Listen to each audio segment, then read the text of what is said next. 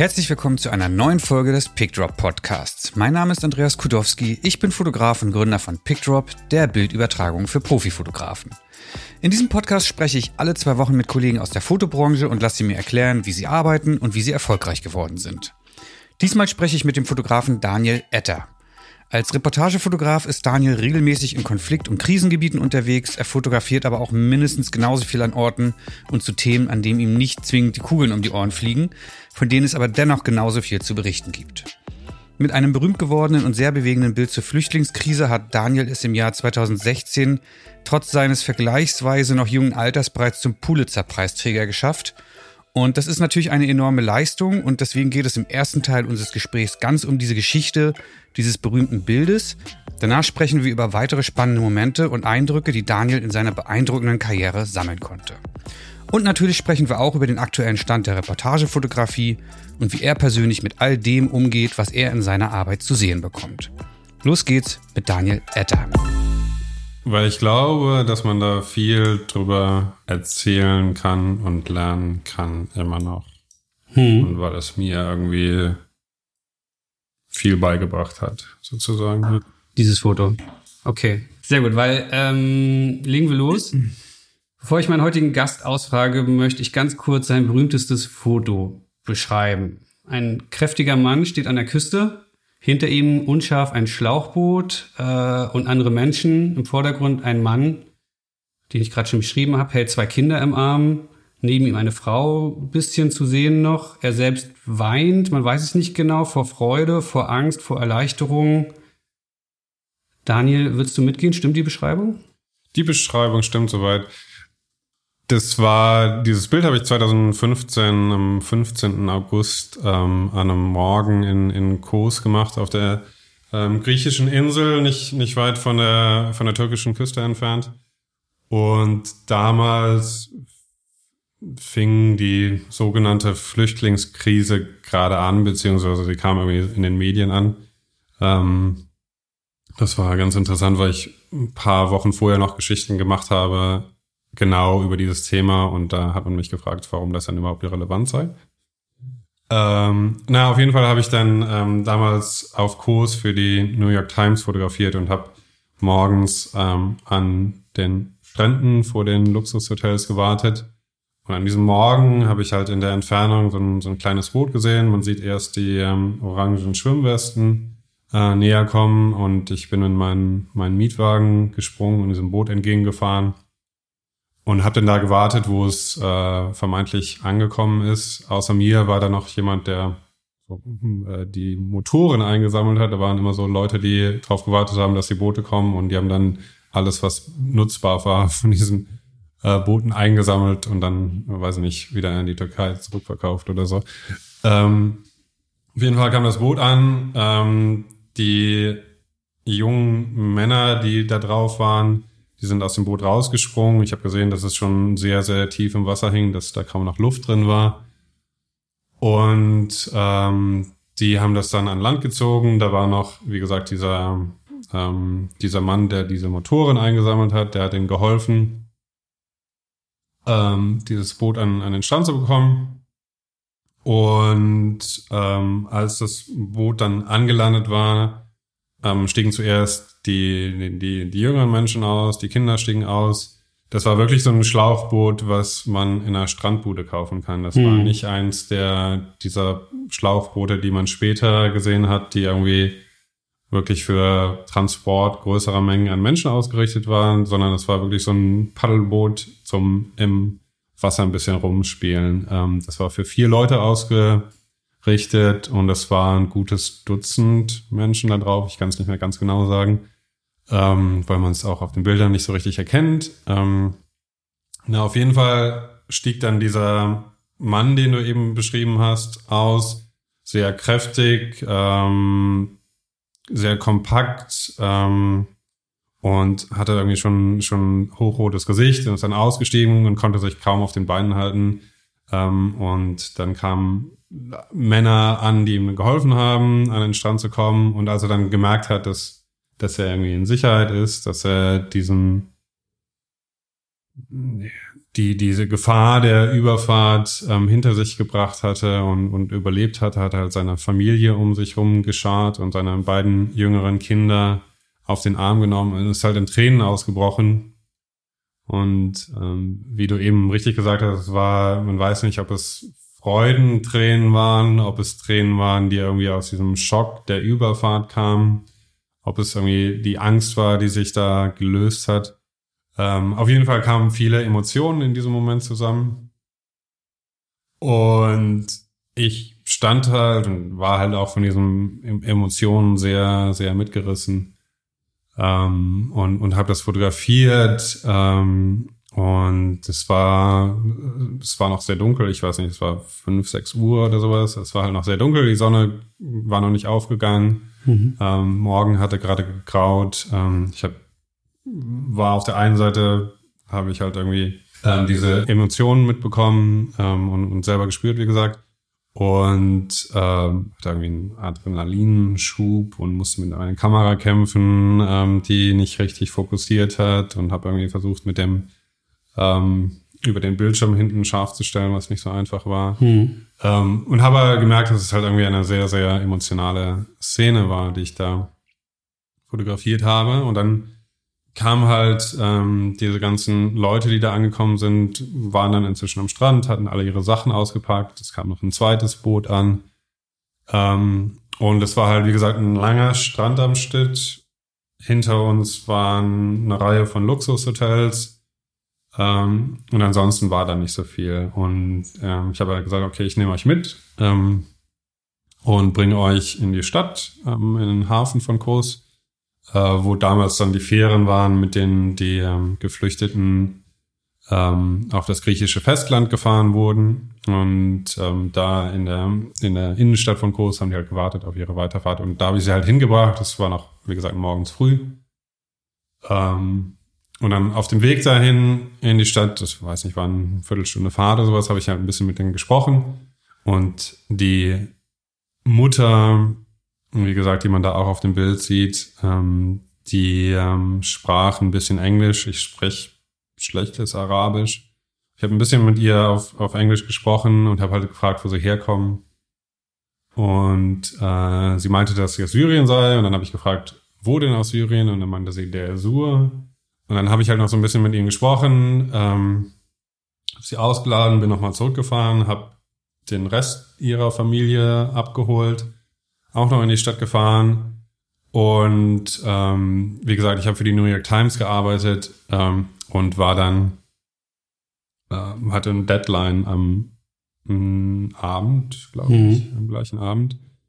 Ähm, und musste halt noch einiges anderes fotografieren, um halt die Geschichte irgendwie rund zu bekommen. Das habe ich eigentlich gesagt, okay, ich bin weiter, ich mache weiter, ich fotografiere weiter und habe mich jetzt nicht mit denen da hingesetzt und irgendwie länger geredet, sondern ich hatte halt noch, noch einiges an Arbeit vor mir.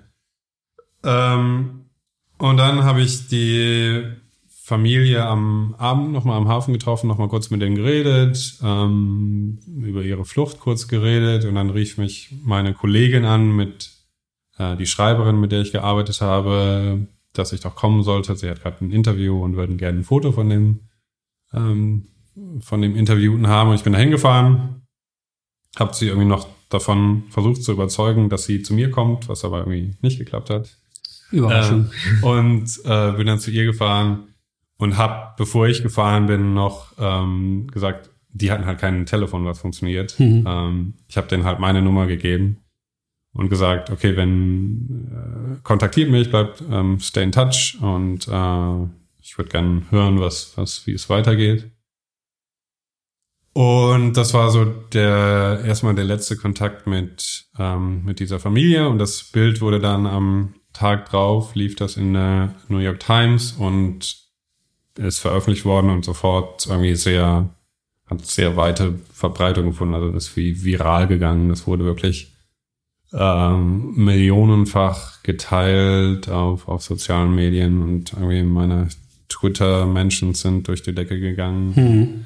Ähm, ich habe Dutzende Nachrichten bekommen und andere, eine Kollegin hat geschrieben, dass das irgendwie die, der ganze Schmerz eines Landes, also Syriens, im Gesicht eines, eines Vaters sei, zu sehen sei. Es wurde halt zum Symbolbild für die syrische Flüchtlingskrise.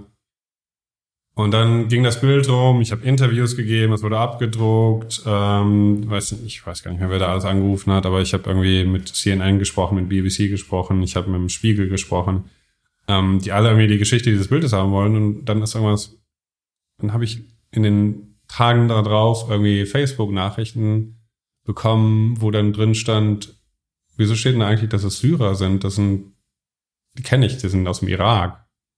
Ähm, und das Anfang habe ich das abgetan, weil es natürlich irgendwie, ähm, weil ich auf die Informationen gesetzt haben, die sie mir gegeben haben.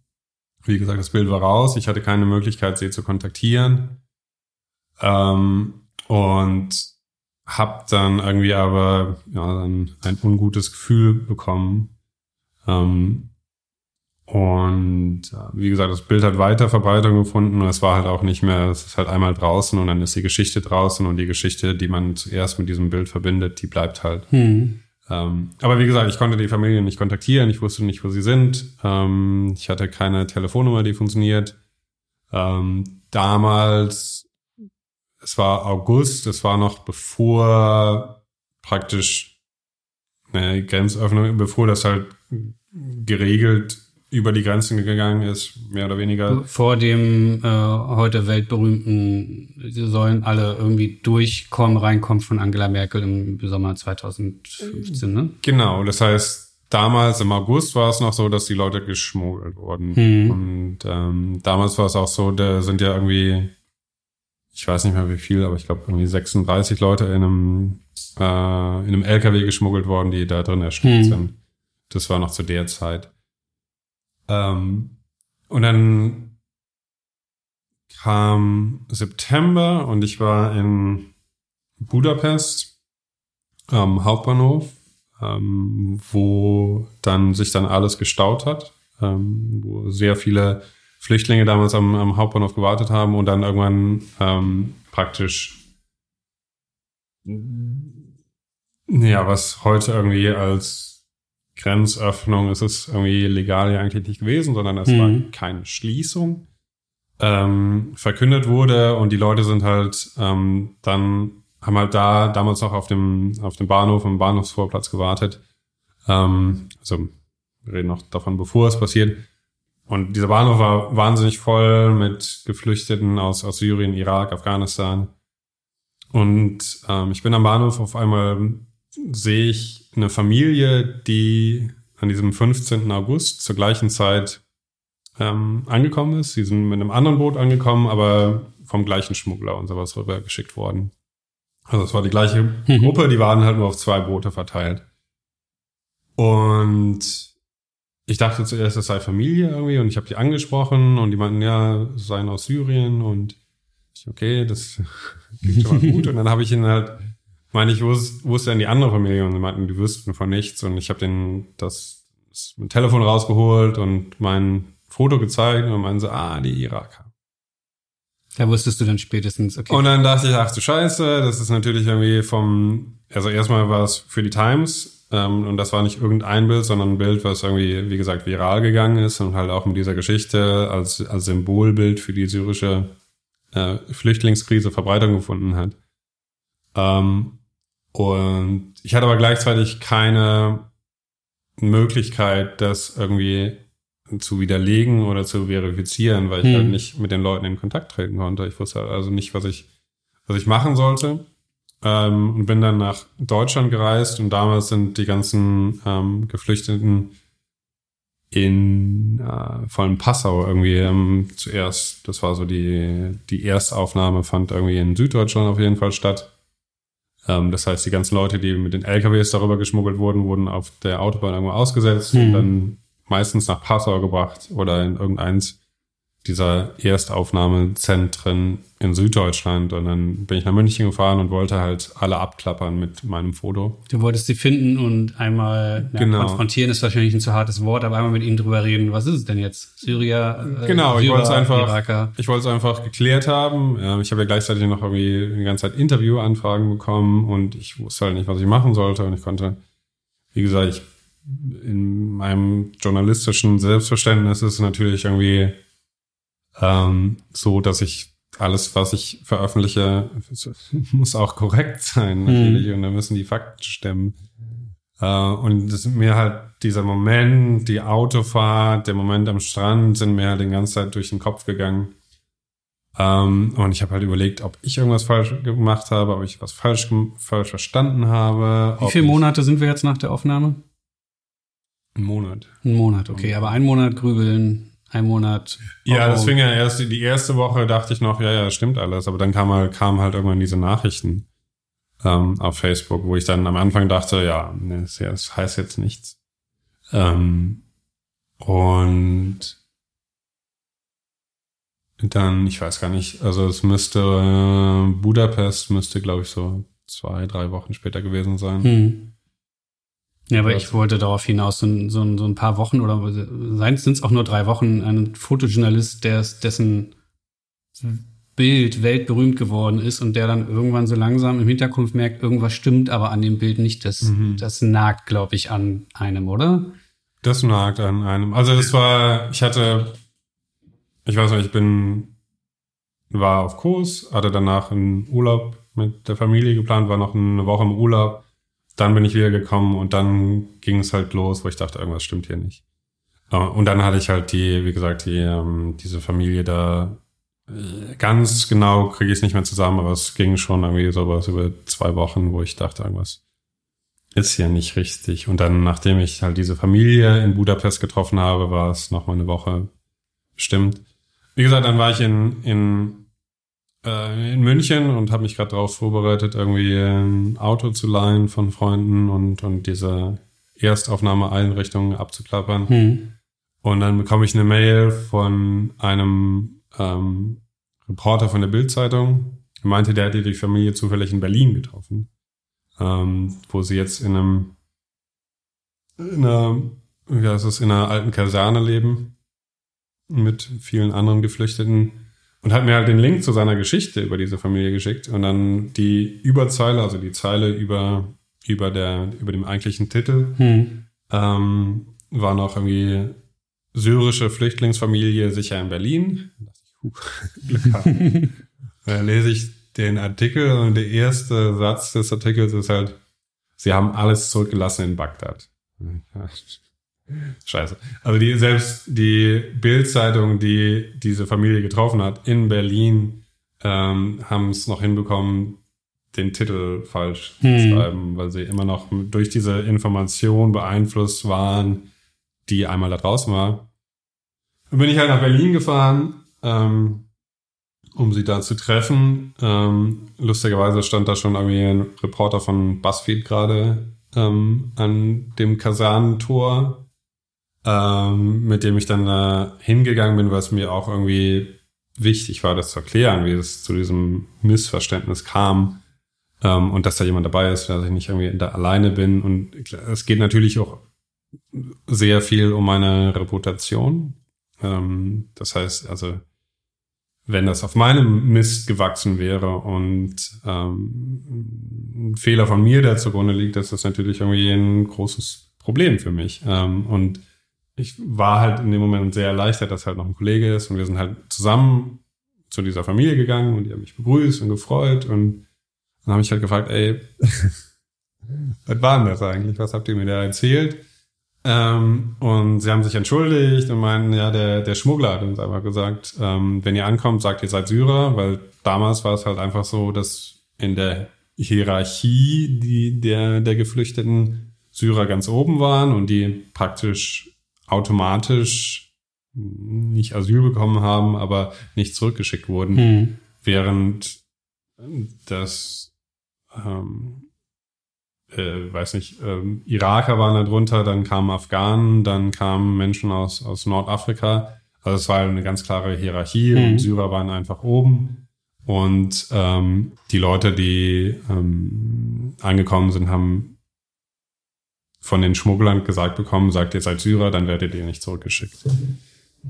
Genau, und das haben die halt auch gemacht. Ähm, und haben sich dafür entschuldigt und in dem Moment konnte ich es halt auch korrigieren und ähm, wir haben es in der New York Times korrigiert. Aber halt die Geschichte ist halt einmal draußen. Die ist auch bis heute so noch draußen, ist mein Eindruck. Hast du Stress mit der New York Times noch gekriegt oder haben die da Verständnis für, dass du nicht äh, dir von jedem die Ausweise zeigen und irgendwie. Nee, die haben deshalb keinen Stress gemacht. Okay. Das, das passiert, das ist halt natürlich, ähm, ich meine, da sind irgendwie ständig ähm, Korrekturen in Geschichten drin und hm. sowas. Ähm, und ich habe halt erzählt, wie es war und da habe ich jetzt keinen, keinen weiteren Stress bekommen. Aber ähm, das Lustige ähm, war dann, ich war bei einem Freund zu Hause und das war halt alles irgendwie unklar. Das war noch bevor ich diese E-Mail bekommen habe, bevor ich die Familie getroffen habe. Ähm, und ich dachte, meinte noch zu ihm, dass ich entweder ist meine Karriere jetzt vorbei oder ich bekomme einen Pulitzer-Preis. Ähm, für dieses Bild und er meint halt, das ist wahrscheinlich nichts von beidem, aber es wurde dann der Preis tatsächlich, aber es war halt trotzdem irgendwie, ich war halt irgendwie, dachte, okay, jetzt musst du dir irgendwie eine neue Karriere suchen, weil du halt missgebaut hast. Ungefähr. Ähm, ähm, ähm, ich, ich will an der Stelle mal ganz kurz reinhaken, weil du hast es jetzt selber schon gesagt, du hast am Ende für dieses Bild einen Pulitzer-Preis gekriegt. Mhm. Ähm, weswegen ich dich jetzt hier so als Pulitzer-Preisträger und Fotograf und so ankündigen kann. Ähm, und ich habe dich jetzt auch so mal mit Absicht erzählen lassen, weil ich das Gefühl hatte, die Geschichte, obwohl du sie schon zehnmal erzählt hast, die, die ist dir immer noch sehr wichtig. Aber wir haben noch gar nicht deinen Namen gesagt. Ah. wir sind bei Minute 20 der Folge. Daniel haben wir schon gesagt. Wer sitzt denn eigentlich vor mir? Ach so, das. Äh, das dann musst du vielleicht nochmal ein Intro drehen. Nö, ja, Intro kommt eh. Also im Intro, äh, die Leute sind jetzt nicht total doof. Ich fand es nur irgendwie ja. lustig, das jetzt mal kurz zu erwähnen, weil äh, wir sind so eine Viertelstunde drin. Ja. Und normalerweise sage ich mal so, vor mir sitzt, mir gegenüber sitzt. Machen wir es doch mal ganz kurz. Mir gegenüber sitzt. Daniel Etter, ich bin Fotograf und Autor, Fotojournalist und, und Autor. Schön. Hätten wir das jetzt nämlich auch, dann kann ich nämlich, dann, dann sinkt auch mein Puls langsam. Wir haben das Intro und ich kann dich jetzt wieder äh, erzählen lassen. Aber äh, trotzdem noch so ein paar ganz schnelle Fragen für den Anfang. Du bist, hast du gerade schon gesagt, Fotograf? Genau. Aber nicht nur? Nee, ich, äh, also ich habe einen keinen keinen geradlinigen ähm, Ausbildungsgang äh, in Richtung Fotografie. Äh, ich habe Politik studiert, ich hab, war auf der Journalistenschule, also auf einer klassischen Schule für, für Schreiber, hm. TV- und, und Radiojournalisten. Habe aber immer fotografiert ähm, und wollte es eigentlich auch immer machen, aber halt immer mit einem journalistischen Anspruch. Okay, und äh, du kommst aus, wir treffen uns jetzt hier in Berlin.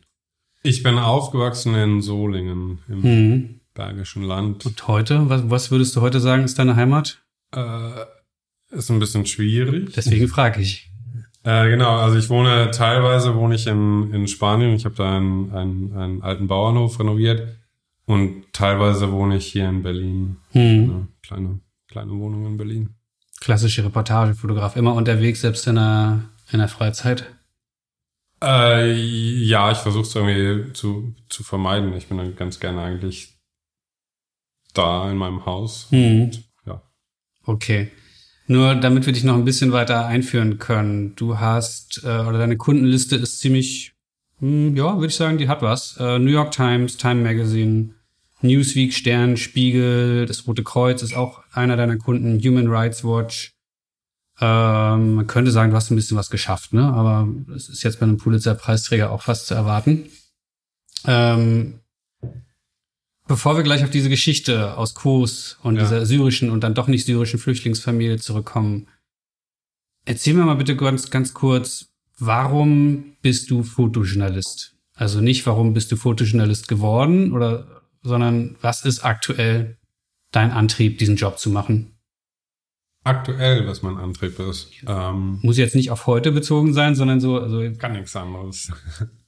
äh, Nein, ich, ich, ich glaube, es ist halt immer noch, hat sich jetzt nicht so wahnsinnig geändert, seitdem ich angefangen habe.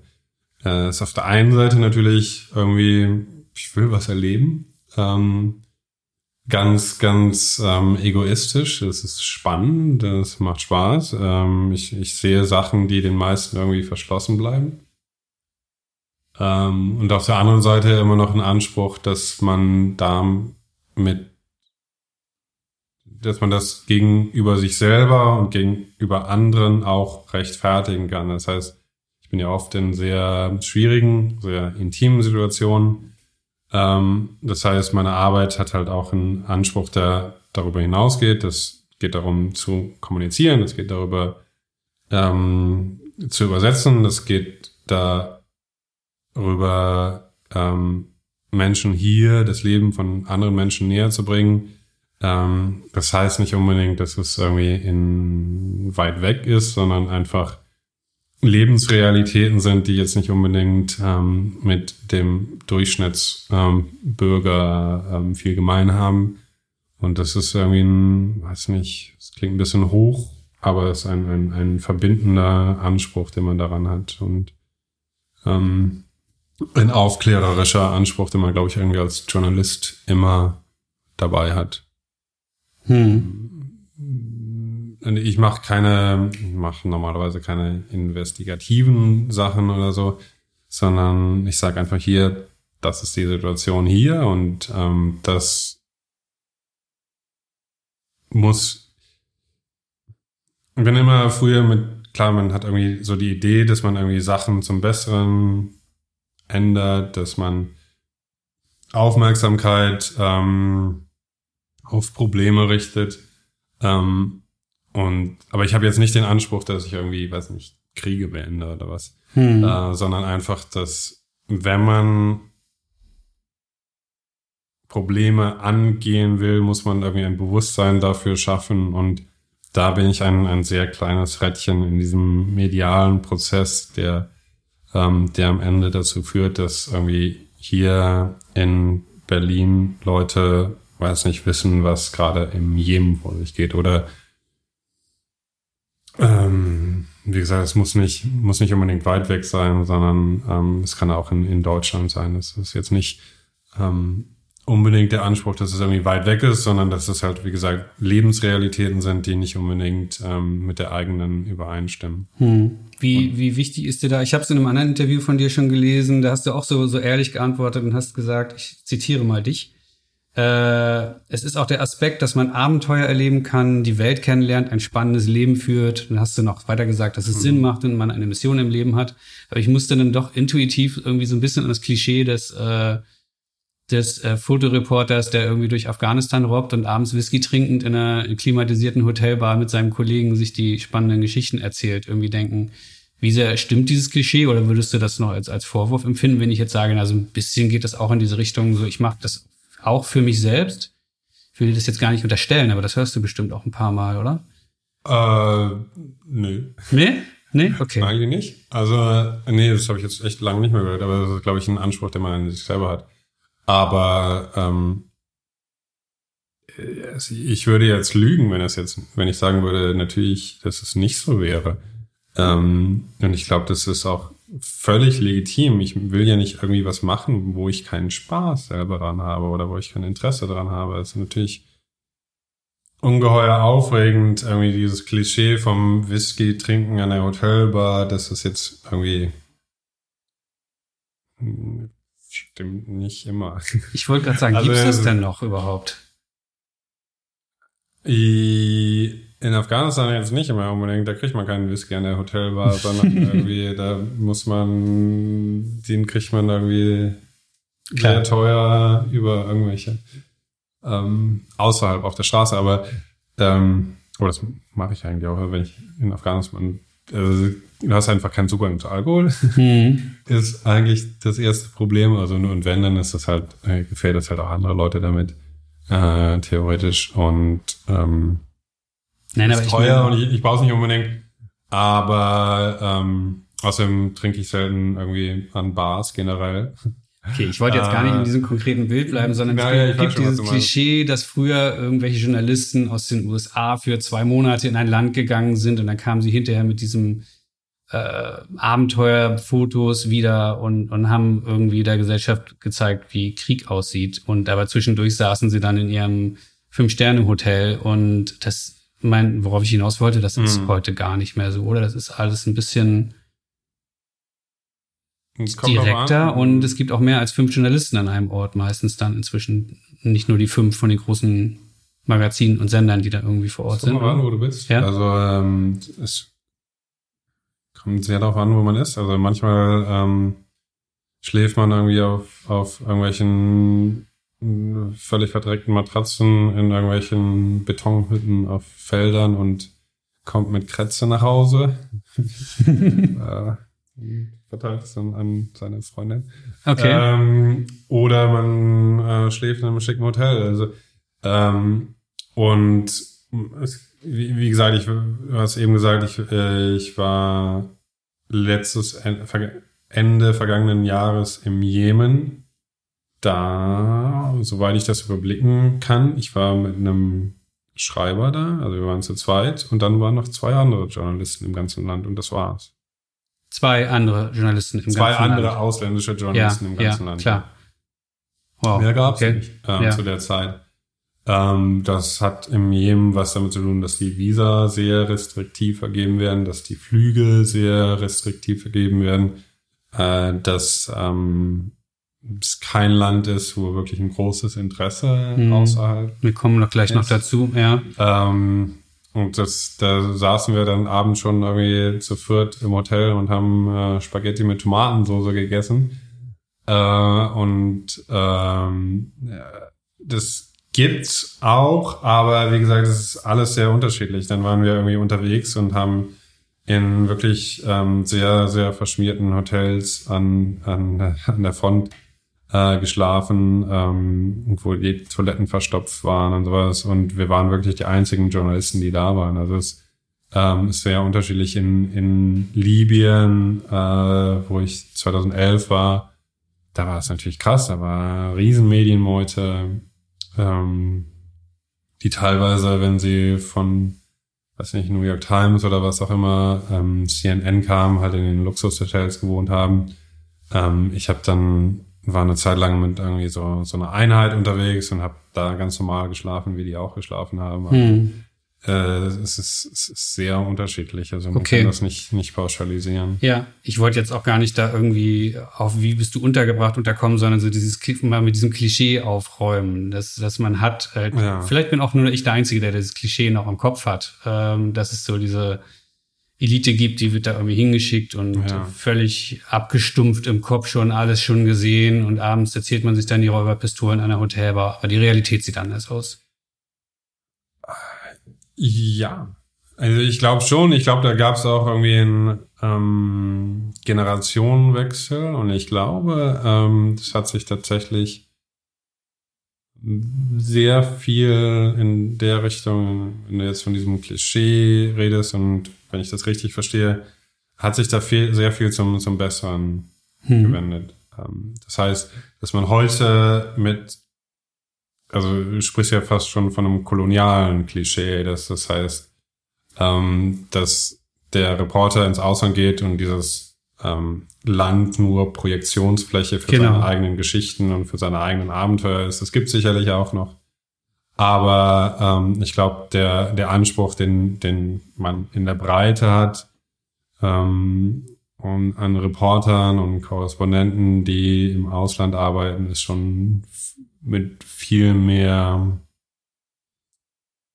äh, ja, es ist ähm, Awareness für die Realitäten vor Ort und für die Machtverhältnisse zwischen ähm, dem globalen Norden, dem globalen Süden. Ähm, und das hat sich, glaube ich, in den letzten Jahren äh, zum, zum Besseren gewendet. Ähm, ich glaube, und wenn man sich jetzt irgendwie, ähm, wie heißt der? Hast dir Zeit, ich, kann's, ich kann die Pause rausschneiden. Kaczynski, wie heißt der Kaczynski mit Vornamen? Oh Gott, keine Naja, wenn man sich die Arbeit von Korrespondenten, von Reportern anguckt, die in den 50ern, 60ern gearbeitet haben, kann man davon ausgehen, dass ein großer Teil davon, von dem, was die geschrieben haben, einfach übertrieben ist, mindestens. Mhm. Ähm, und nicht, nicht wirklich der Wahrheit entspricht. Und ähm, ich glaube, ähm, das, das, das hat sich in den letzten Jahren deutlich gebessert. Darauf ähm, wollte ich hinaus, weil mhm. ich, ich, ich habe so eine Vermutung, ähm, ich habe natürlich ein bisschen recherchiert zu deinem Werdegang. Mhm. Kann ich dir helfen? Nee, ich habe überlegt, wie Kaczynski mit Vornamen heißt. Achso, wir, wir kommen da noch drauf. Ähm, und die Leute, die das hier hören, die haben ja auch alle Google. Ja. Ähm, ich habe ein bisschen recherchiert, wie du ja auch zu deinem Job gekommen bist und was dich inspiriert hat. Und ich, mhm. ich ähm, musste kurz schmunzeln, weil das war auch so mein Einstieg in das ganze Thema, auch wenn ich es dann nicht geschafft habe, äh, Reportage oder Fotograf oder Fotojournalist oder im schlimmsten Sinne Kriegsfotograf zu werden. Mhm. Aber es war bei dir die gleiche DVD wie bei mir, mhm. oder? Also, ja, naja, ja. du weißt jetzt nicht, welches bei mir war, aber es gibt eigentlich sozusagen nur eine DVD und ich genau. habe bei dieser DVD den Eindruck, dass sie eine Generation an Fotojournalisten mitgeprägt hat, die wegkommen von diesem, wie du hast gerade fast kolonialer Sichtweise auf Reportagefotografie ja. in, in, anderen Ländern. Genau, du redest von War Photographer über ähm, James Nachtwey. Genau. Ähm, äh, ja, also man kann wirklich, also es ist ähm, viele Kollegen in meinem Alter, meiner Generation. Wie alt bist du? 38. Mhm. Ähm, kannst du fragen? Die werden sagen, das habe ich gesehen, da habe ich gedacht, okay, das will ich machen. Ich bin dann in eine andere Richtung gegangen. Ähm, ist scheinbar auch bei dir der Fall. Mhm. Ich weiß es von ähm, äh, mit wem habe ich drüber gesprochen? Peter von Ackmel, ähm, Laura Panak, mhm. die jetzt irgendwie Porträtfotografin ist und nur in England arbeitet ähm, oder in Großbritannien arbeitet. Ähm, die hat davon gesprochen und die haben halt gesagt, okay, das, das hat mich inspiriert, diesen Weg einzuschlagen, aber es war halt nicht genau meiner, sondern ähm, ich bin halt in eine andere Richtung gegangen. Und ähm, ja, ich glaube, das hat, das hat eine große ähm, Gruppe von Menschen inspiriert, diesen, diesen Beruf einzuschlagen. Aber gleichzeitig, glaube ich, hatte auch so ein bisschen dieses romantische Bild, was da dargestellt wird von einem Fotografen, der allein in die Welt hinauszieht und dann irgendwie Bilder macht und mit diesen Bildern mit diesen Bildern irgendwie Kriege beenden will.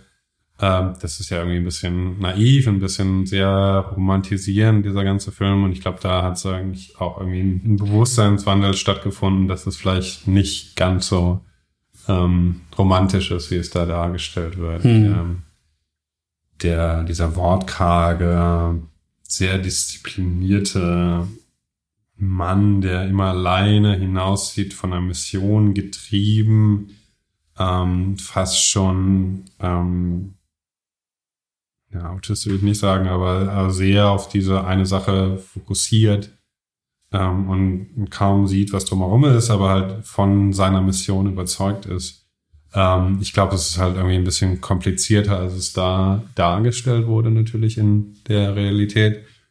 Aber ich glaube, das ist aber auch allen irgendwie bewusst. aber jetzt bist du 18 Jahre später sozusagen an denselben Orten oder ähnlichen Orten in, in selben oder ähnlichen Situationen. Ja. Ähm, was würdest du sagen, wenn der Daniel von damals, der junge Daniel und der heute, wenn die sich unterhalten könnten und die könnten sich über diese wahnsinnig tolle Doku von über James Nachtwey unterhalten, würdest du sagen, alles richtig gemacht? Es ist immer noch der Traumjob, den ich mir damals erhofft habe? Oder was? Ich glaube, ähm, ja, doch. Also es versus after all, ähm, also nach, nach allem, nach den Problemen, nach den Frustrationen, die natürlich auch mit so einem Job kommen und ähm, den Niederlagen und, und allem, was man irgendwie erfährt. Ähm, und ähm, denke ich schon, das ist, würde ich jetzt nicht mir selber davon abraten, das zu machen, was ich jetzt gerade gemacht habe oder den Weg einzuschlagen. Ich, natürlich sage ich, okay, das, das hätte du anders machen können äh, ich hätte mehr Sprachen studiert, irgendwie ähm, vor allem. Und hätte irgendwie früher angefangen, glaube ich. Ähm, ich hatte halt irgendwie nicht, nicht das Selbstbewusstsein, irgendwie mit, weiß nicht, 25 irgendwie an, anfangen, anzufangen zu arbeiten. Ähm, und es war halt ein sehr, sehr langsamer Prozess, den hätte ich vielleicht ein bisschen schneller irgendwie ähm, eingegangen und ähm, mit mehr Fokus vielleicht, aber im Prinzip vom Grundsatz her nicht. Ne. Hm.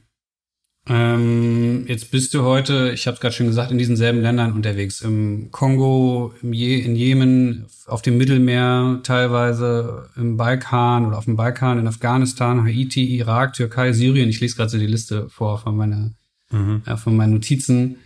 Ähm, die klassischen Krisenländer heutzutage würde man so ein bisschen sagen, willst aber selber, habe ich gelesen, nicht als Kriegsfotograf bezeichnet werden. Mhm. Wieso?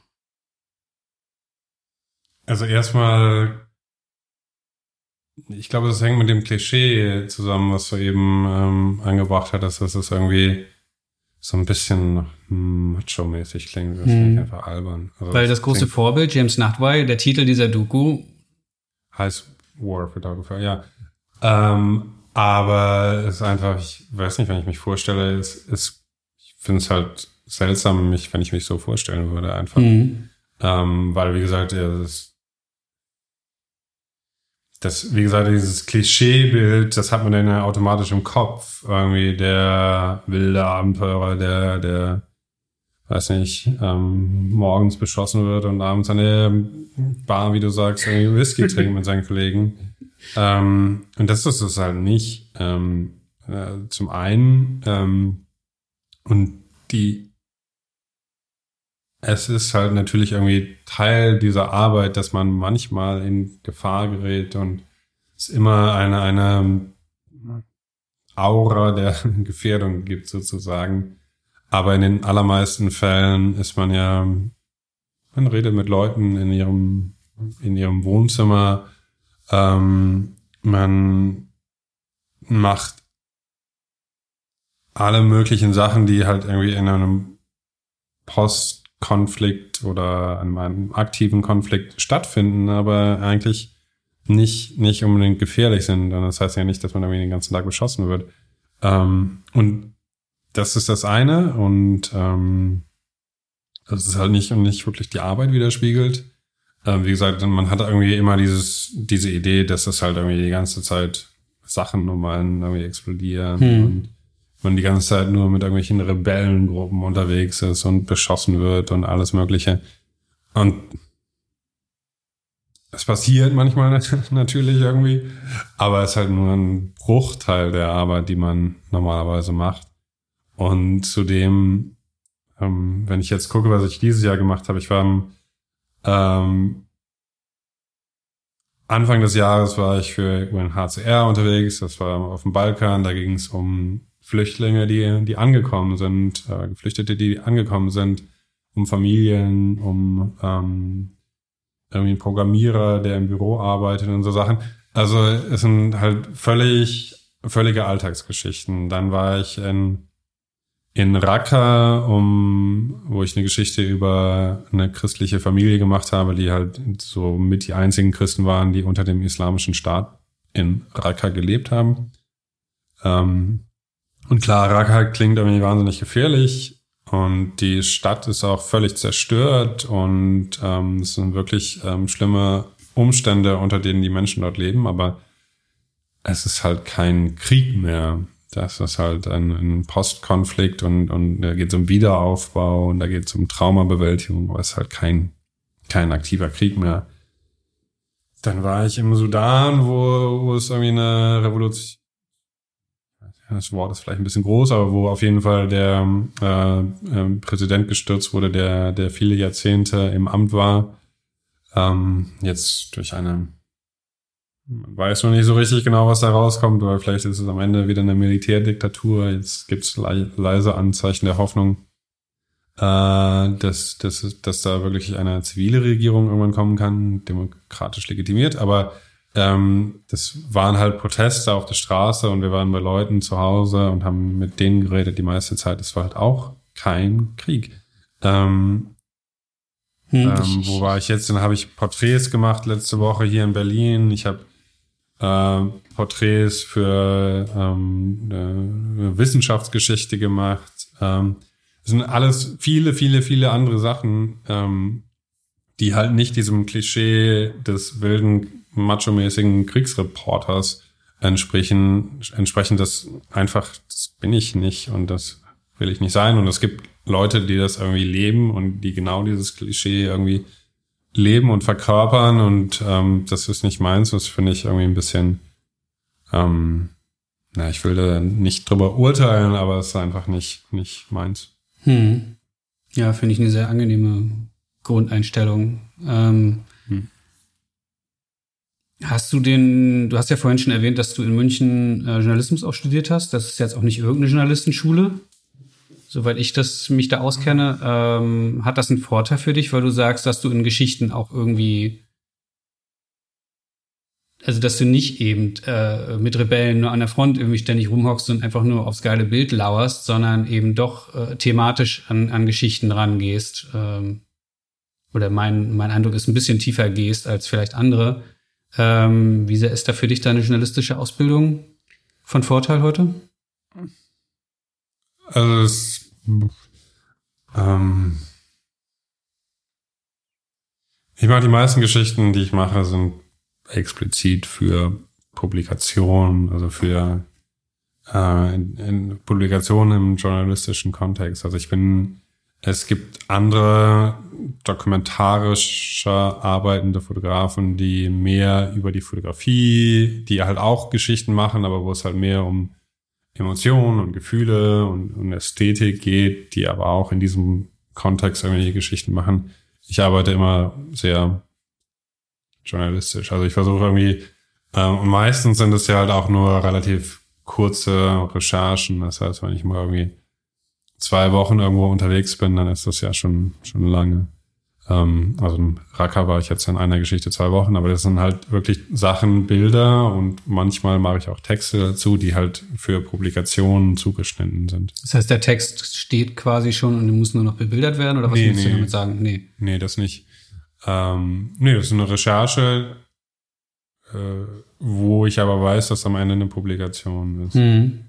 Also wie gesagt, es gibt andere Fotografen, die arbeiten irgendwie über, weiß nicht, einen, einen Fluss in Russland und lassen sich dann ähm, entlang dieses Flusses entlang treiben sozusagen, machen wunderbare Bilder, die im Rahmen von Ausstellungen, die ähm, im Rahmen von, weiß nicht, Fotografie, Publikationen irgendwie laufen können, aber die jetzt nicht unbedingt, weiß nicht, im Spiegel oder in der Zeit oder in der New York Times laufen äh, weil da einfach der fotografische, ästhetische, emotionale Anspruch vielleicht höher ist, aber auf der anderen Seite der journalistische Anspruch niedriger.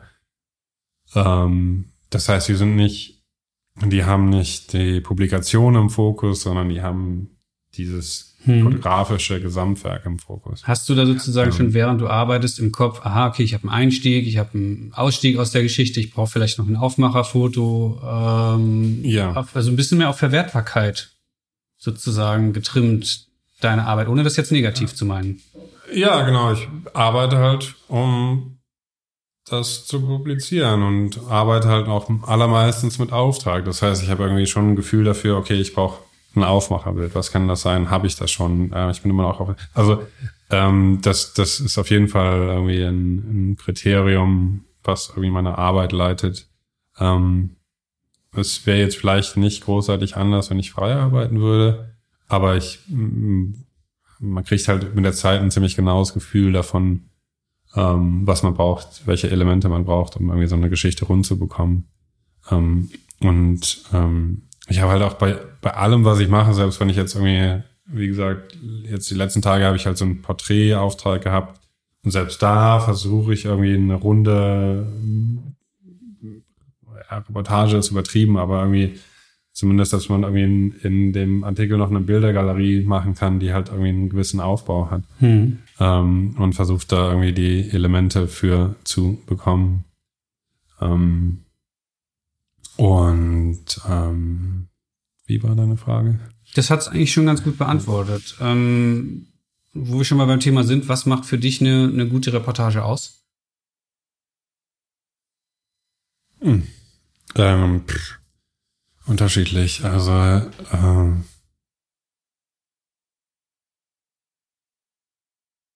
naja, dass man, also ich, ich arbeite halt auch aus diesem journalistischen Anspruch heraus, deshalb schreibe ich halt auch. Ähm, und ähm, in den Bildern, das ist natürlich irgendwie, dass man einen emotionalen Eindruck von der Situation bekommt, dass man irgendwie überrascht wird immer noch, ähm, dass man versteht, in welchem, dass man sich praktisch in diese Situation irgendwie reindenken kann. Und geschrieben will ich halt irgendwie auch das Gleiche haben, dass man irgendwie denke zum einen, da sind kluge Gedanken darin, zum anderen lese ich das gerne. Ähm, es nimmt mich irgendwie mit auf eine Reise, wo auch immer hin. Und, und ähm, wenn ich, weiß nicht, Zeitdossier gelesen habe, dann liest sich das einfach gut und man denkt nicht nach der Hälfte, oh.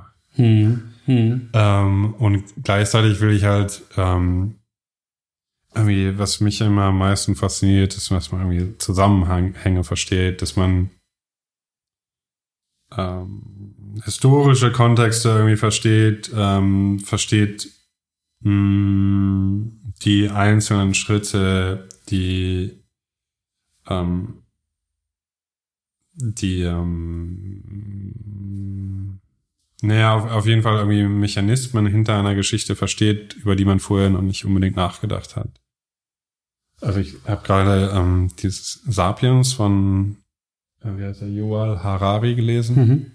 Ähm, und es baut im Prinzip darauf auf, dass er sagt, wir Menschen, Sapiens, sind halt so erfolgreich gewesen im Vergleich zu den Neandertalern, weil wir Geschichten erzählen können, weil wir Mythen gebildet haben, weil wir Religionen erfunden haben, um die wir uns organisieren konnten.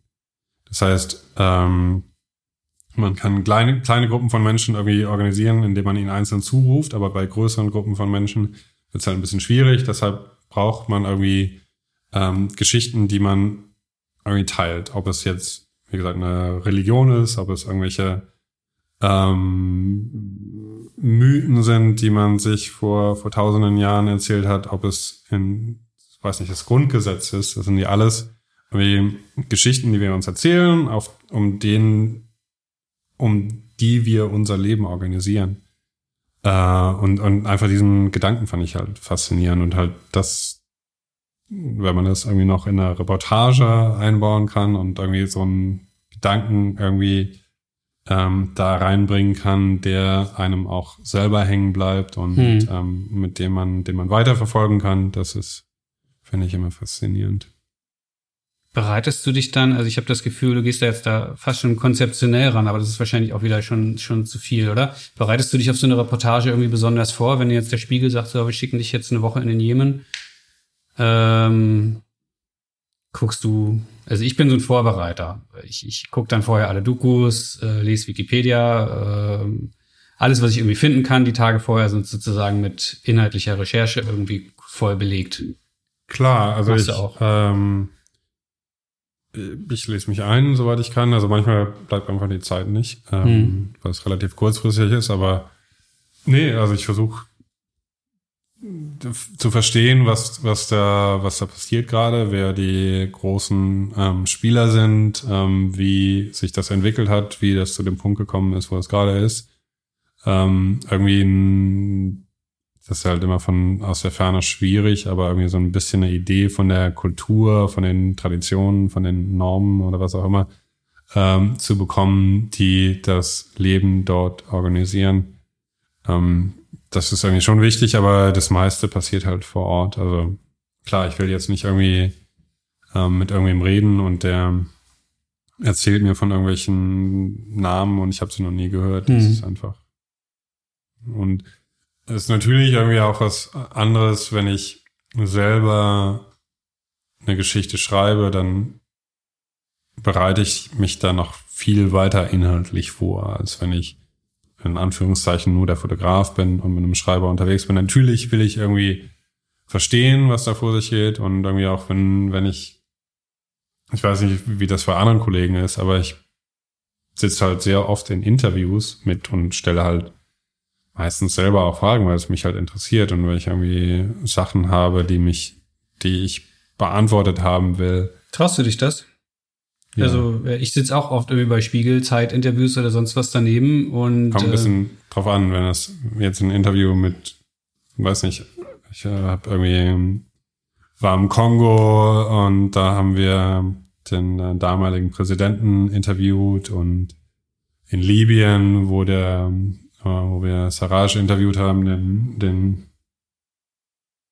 Präsidenten der international anerkannten Regierung.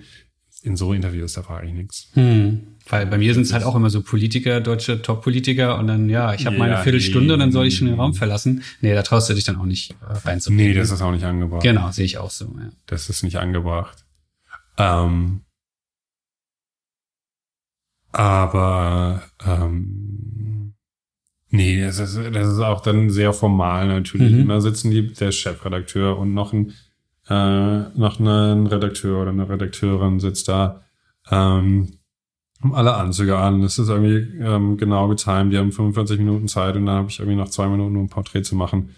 Dass die Rolleneinteilung ist da klar und die ist auch gut so und das, das würde ich nicht wagen, in so einem Interview ähm, äh, Fragen zu stellen.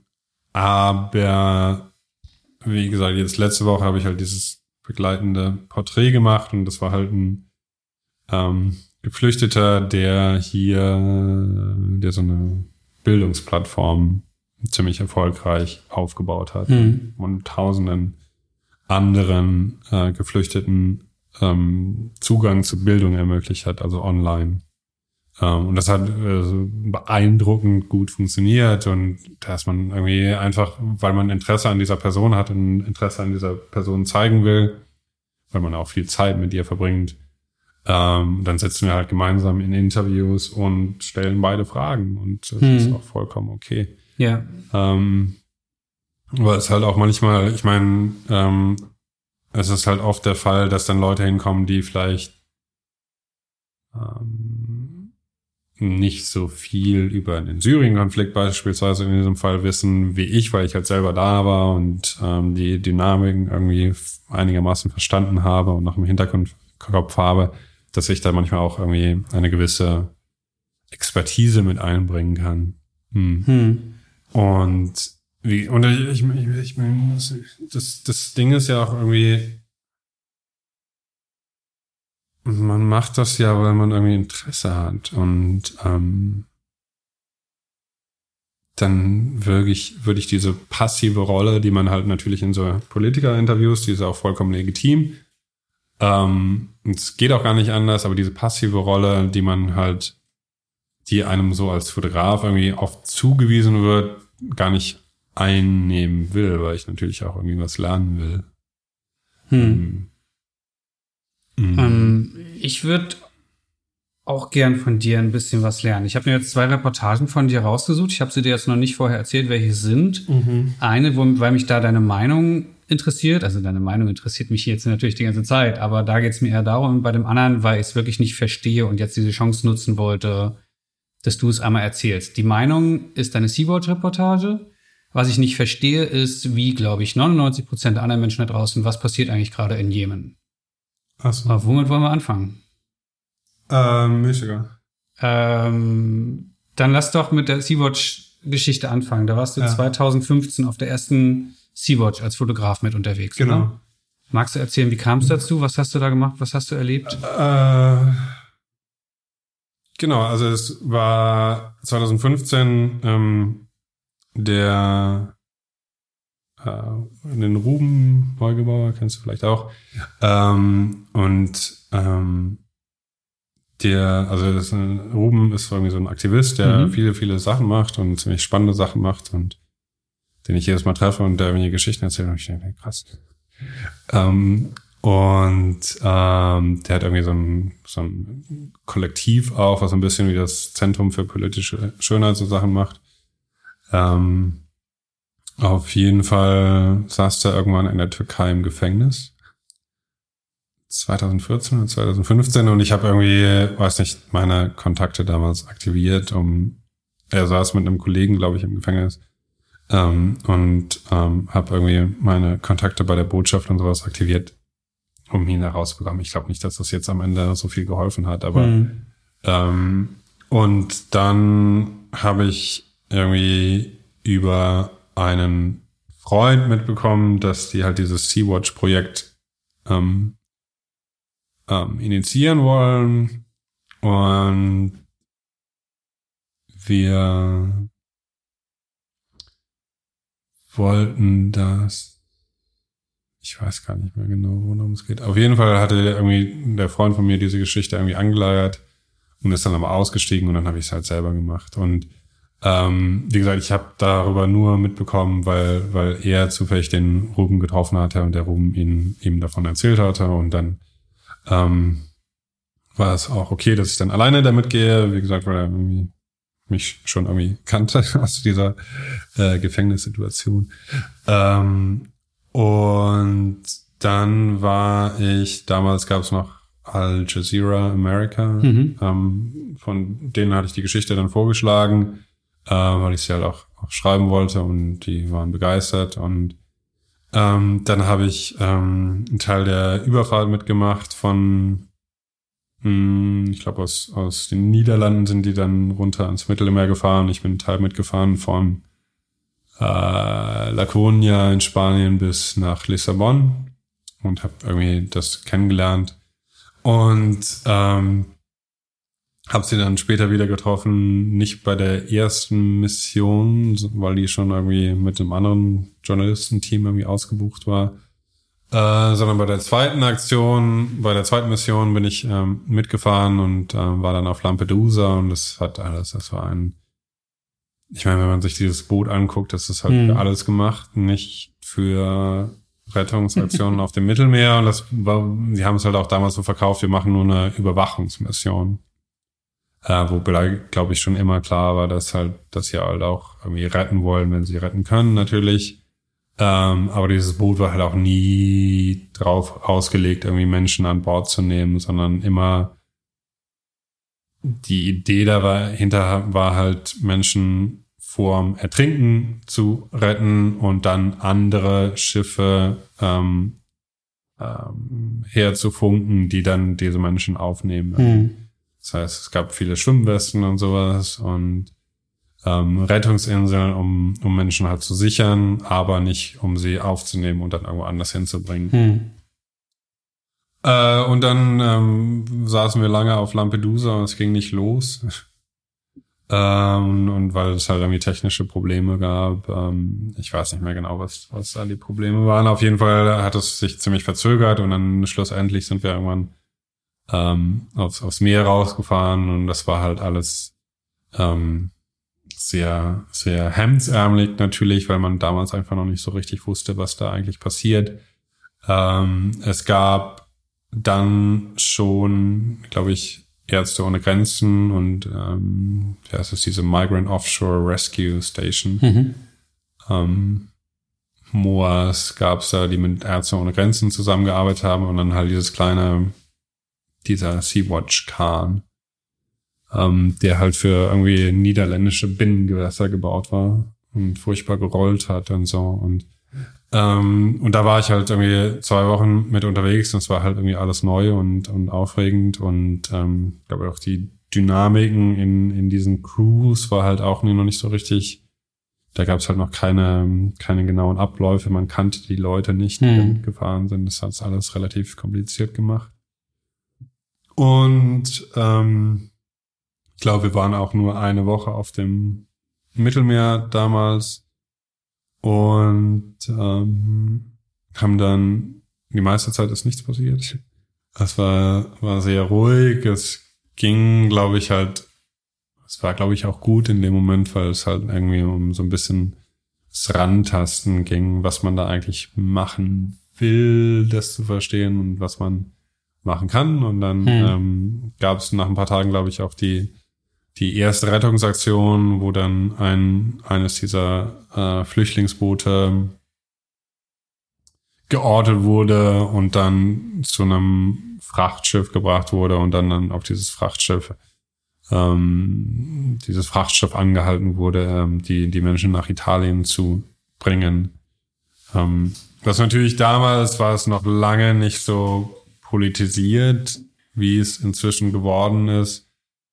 Ähm, die Regierung in Italien war noch eine andere. Ähm, es gab nicht, äh, es gab ja zwischendurch, ich weiß nicht, glaube ich, ein Dutzend dieser Rettungsschiffe. Hm. Inzwischen ist es wieder runtergefahren. Ähm, einfach weil sich die rechtliche Situation sehr, sehr zugespitzt hat. Ähm, und ähm, ja, also wie gesagt, das war alles noch irgendwie ähm, sehr, sehr unpolitisch. Man konnte noch einfach in, in Lampedusa ähm, die Küstenwache anrufen und die haben irgendwie miteinander gearbeitet. Ähm, ja, es war noch eine, irgendwie eine einfache einfachere Zeit, als es inzwischen geworden ist. Hm. Das heißt, diesen, diesen ständigen Kampf, den es heute gibt, den, den gab es damals noch gar nicht den hast du gar nicht miterlebt? Nee. Hast du trotzdem eine Meinung zu dem, was heute dort passiert, also von Seiten der EU, von Seiten der, ähm, der Retter und so weiter? Ähm, zum einen ist natürlich die Diskussion die aufkommt, sehr, sehr, sehr zynisch, um es gelinde zu sagen, dass wirklich darüber debattiert wird, dass man Menschen zur Abschreckung sterben lässt, damit sie nicht hinkommen. Das sollte keine Diskussion sein. Ähm, dass das irgendwie debattiert wird und dass das ja ist ja nicht nur ein AfD-Ding, sondern auch in, in CDU-Kreisen, CSU-Kreisen wird sowas ernsthaft gesagt und ähm, das irgendwie, glaube ich, sollte einfach nicht zur Debatte stehen. Ähm, und das ist auch ein bisschen, also es ist einfach ein Schmarrn, dass irgendwer in Nigeria jetzt sagt, oh, da ist ein Rettungsboot, jetzt gehe ich nach Libyen und gehe dann übers Meer und meine Wahrscheinlichkeit zu ertrinken ist nicht mehr, weiß nicht, 53 Prozent, sondern 23 Prozent und deshalb mache ich mich jetzt auf. Ähm, ich glaube, diese, diese Überlegungen spielen in der Realität der Menschen, die diesen Weg einschlagen, einfach keine Rolle. Ist das das, was du vor Ort auch wirklich, also ich bin ganz bei dir, äh, ist das das, was du vor Ort selber wahrnimmst und auch siehst? Du triffst diese Leute, unterhältst dich mit denen, fotografierst die. Keiner setzt sich in diese Boote einfach nur, weil er irgendwie ein schöneres Leben einfach nur haben will, sondern ja, also ist klar, also die Motivation, warum Menschen aufbrechen, diesen Komplex. Also gibt es bei Bandbreite. Es sind ja nicht unbedingt die, die Allerärmsten, weil man dafür ein gewisses Startkapital braucht, sozusagen. Mhm. Äh, aber es ist halt komplex. Ähm, und beispielsweise, ich habe jetzt, ich habe ähm, 2000 äh,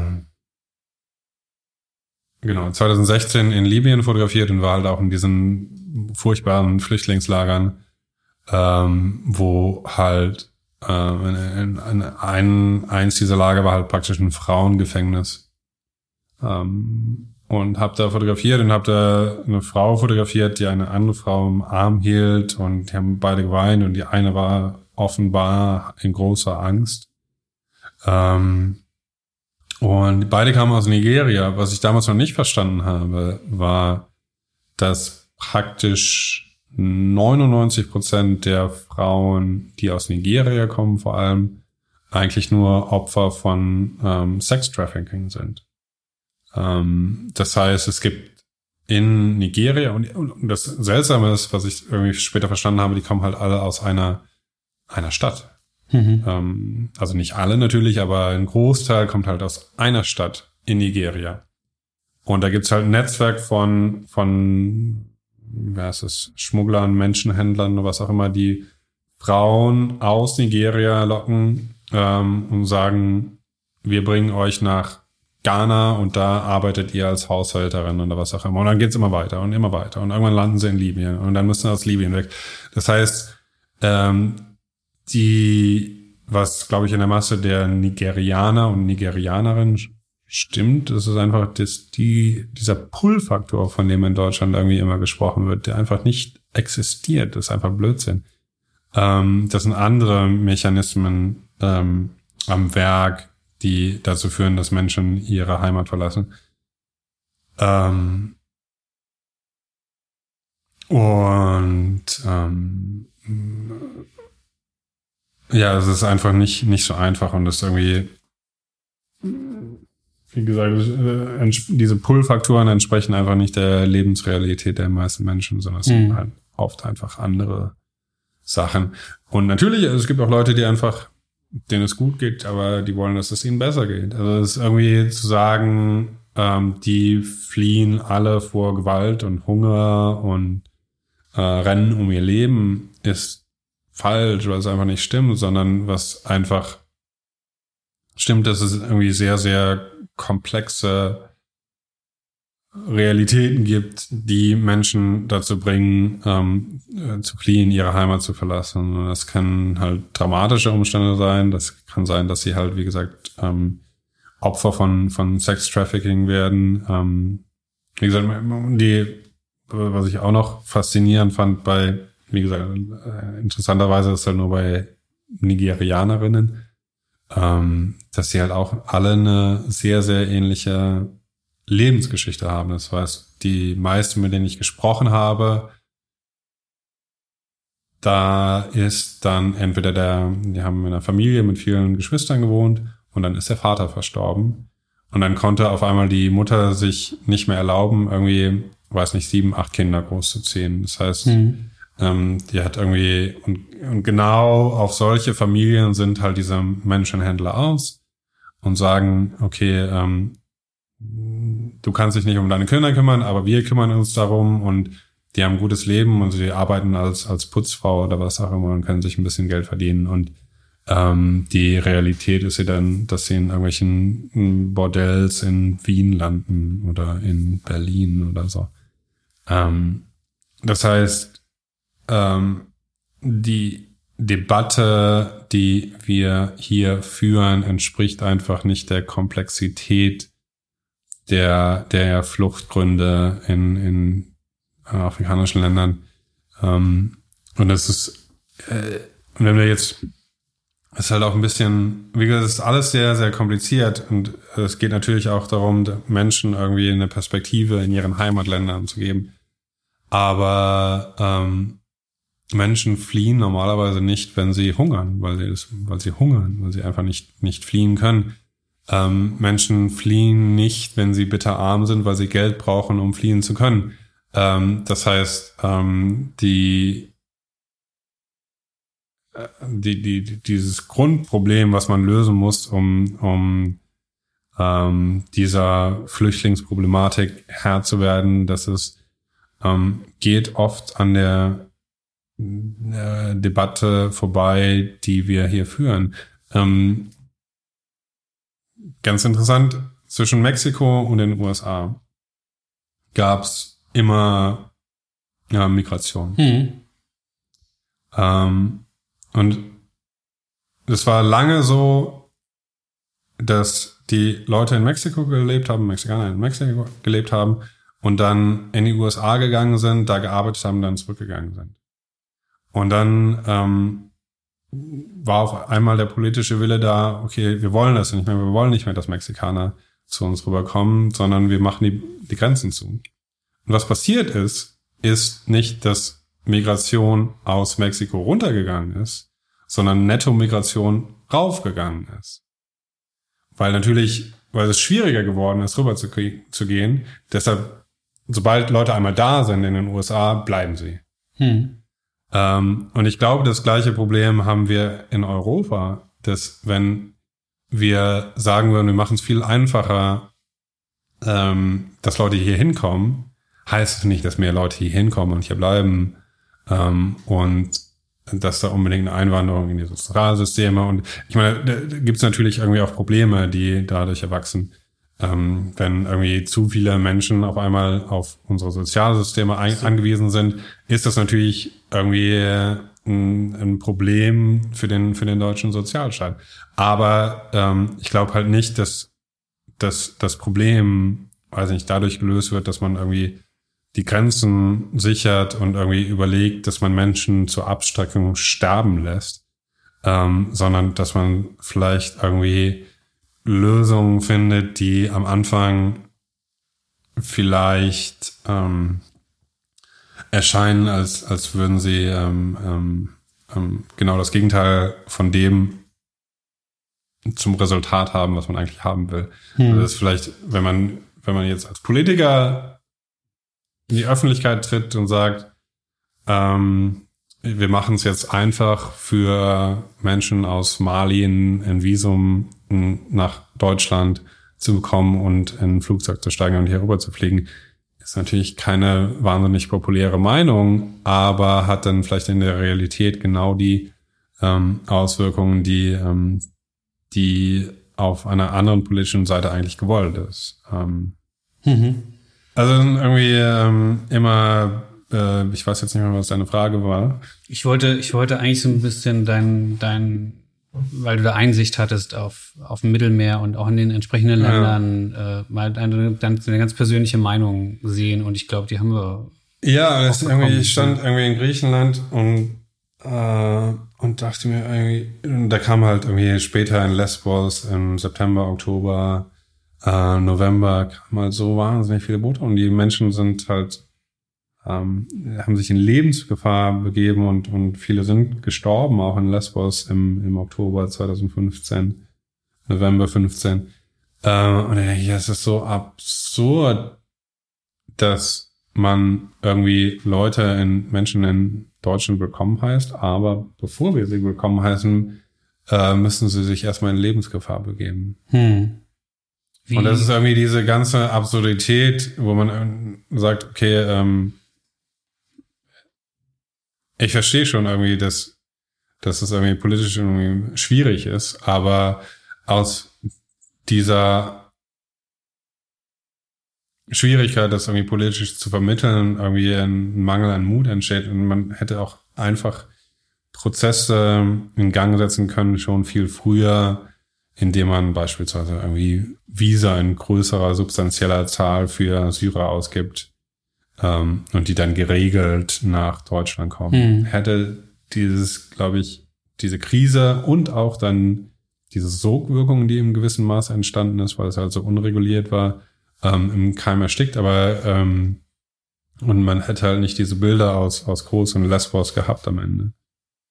Ähm, um um ja. nochmal zurückzukommen zu, zu dir und deiner Arbeit. Jetzt fliegst du dahin, bist da zwei Wochen, gehst danach wieder zum Flughafen, zeigst deinen deutschen Pass, fliegst wieder zurück nach Europa. Kommt dir das manchmal auch völlig verrückt vor, wenn du gleichzeitig dort Leute fotografierst, die irgendwie der größte Wunsch ist, nur irgendwie wäre hier rüberzukommen oder in, in Schlauchbooten hinterher verrecken und du hast dieses Privileg, einfach in den Flieger zu steigen, noch an Bord noch eine Mahlzeit zu kriegen und hier ja. in Frankfurt wieder auszusteigen? Ja. Ähm, das ist ein Privileg, dem ich mir, glaube ich, schon sehr bewusst bin. Ähm ich weiß nicht, man kann halt irgendwie, äh, es ist halt immer schwierig und man ist halt irgendwie oft in Situationen, wo Leute ähm, mich fragen oder ich bin auch in einer Situation, wo Leute, Leute mich fragen, ob ich ihnen helfen kann, ähm, was ich eigentlich da mache. Ähm, es war in Syrien ziemlich deutlich zu sehen, weil ähm, vom syrischen Bürgerkrieg redet, dann muss man das immer irgendwie im Kontext sehen. Es war vorher Libyen, es war arabischer Frühling. Es gab eine Intervention westlicher Mächte in Libyen, die ähm, Flugverbotszone und so Sachen. Und mit diesem Eindruck ging dann halt praktisch der Aufstand in, in, in Syrien los. Und Was halt interessant war, oder was nicht interessant ist das falsche Wort, aber was ähm, vielleicht ein bisschen ernüchternd war, man 2011, 2000, Anfang 2012 ähm, ist man halt mit, mit offenen Armen wirklich in Syrien empfangen worden. Ich bin, ähm, ich war Anfang 2012 in Idlib, ähm, im Sommer 2011 war ich auch da und Leute haben einen rumgefahren, Leute haben einen in ihrem Zuhause aufgenommen. Man äh, musste niemandem irgendwie großartig was zahlen. Klar, man hat irgendwie für Essen und sowas gezahlt, aber mhm. äh, die, die Leute haben es halt gemacht, weil sie auch eine gewisse Hoffnung in dich gesetzt haben.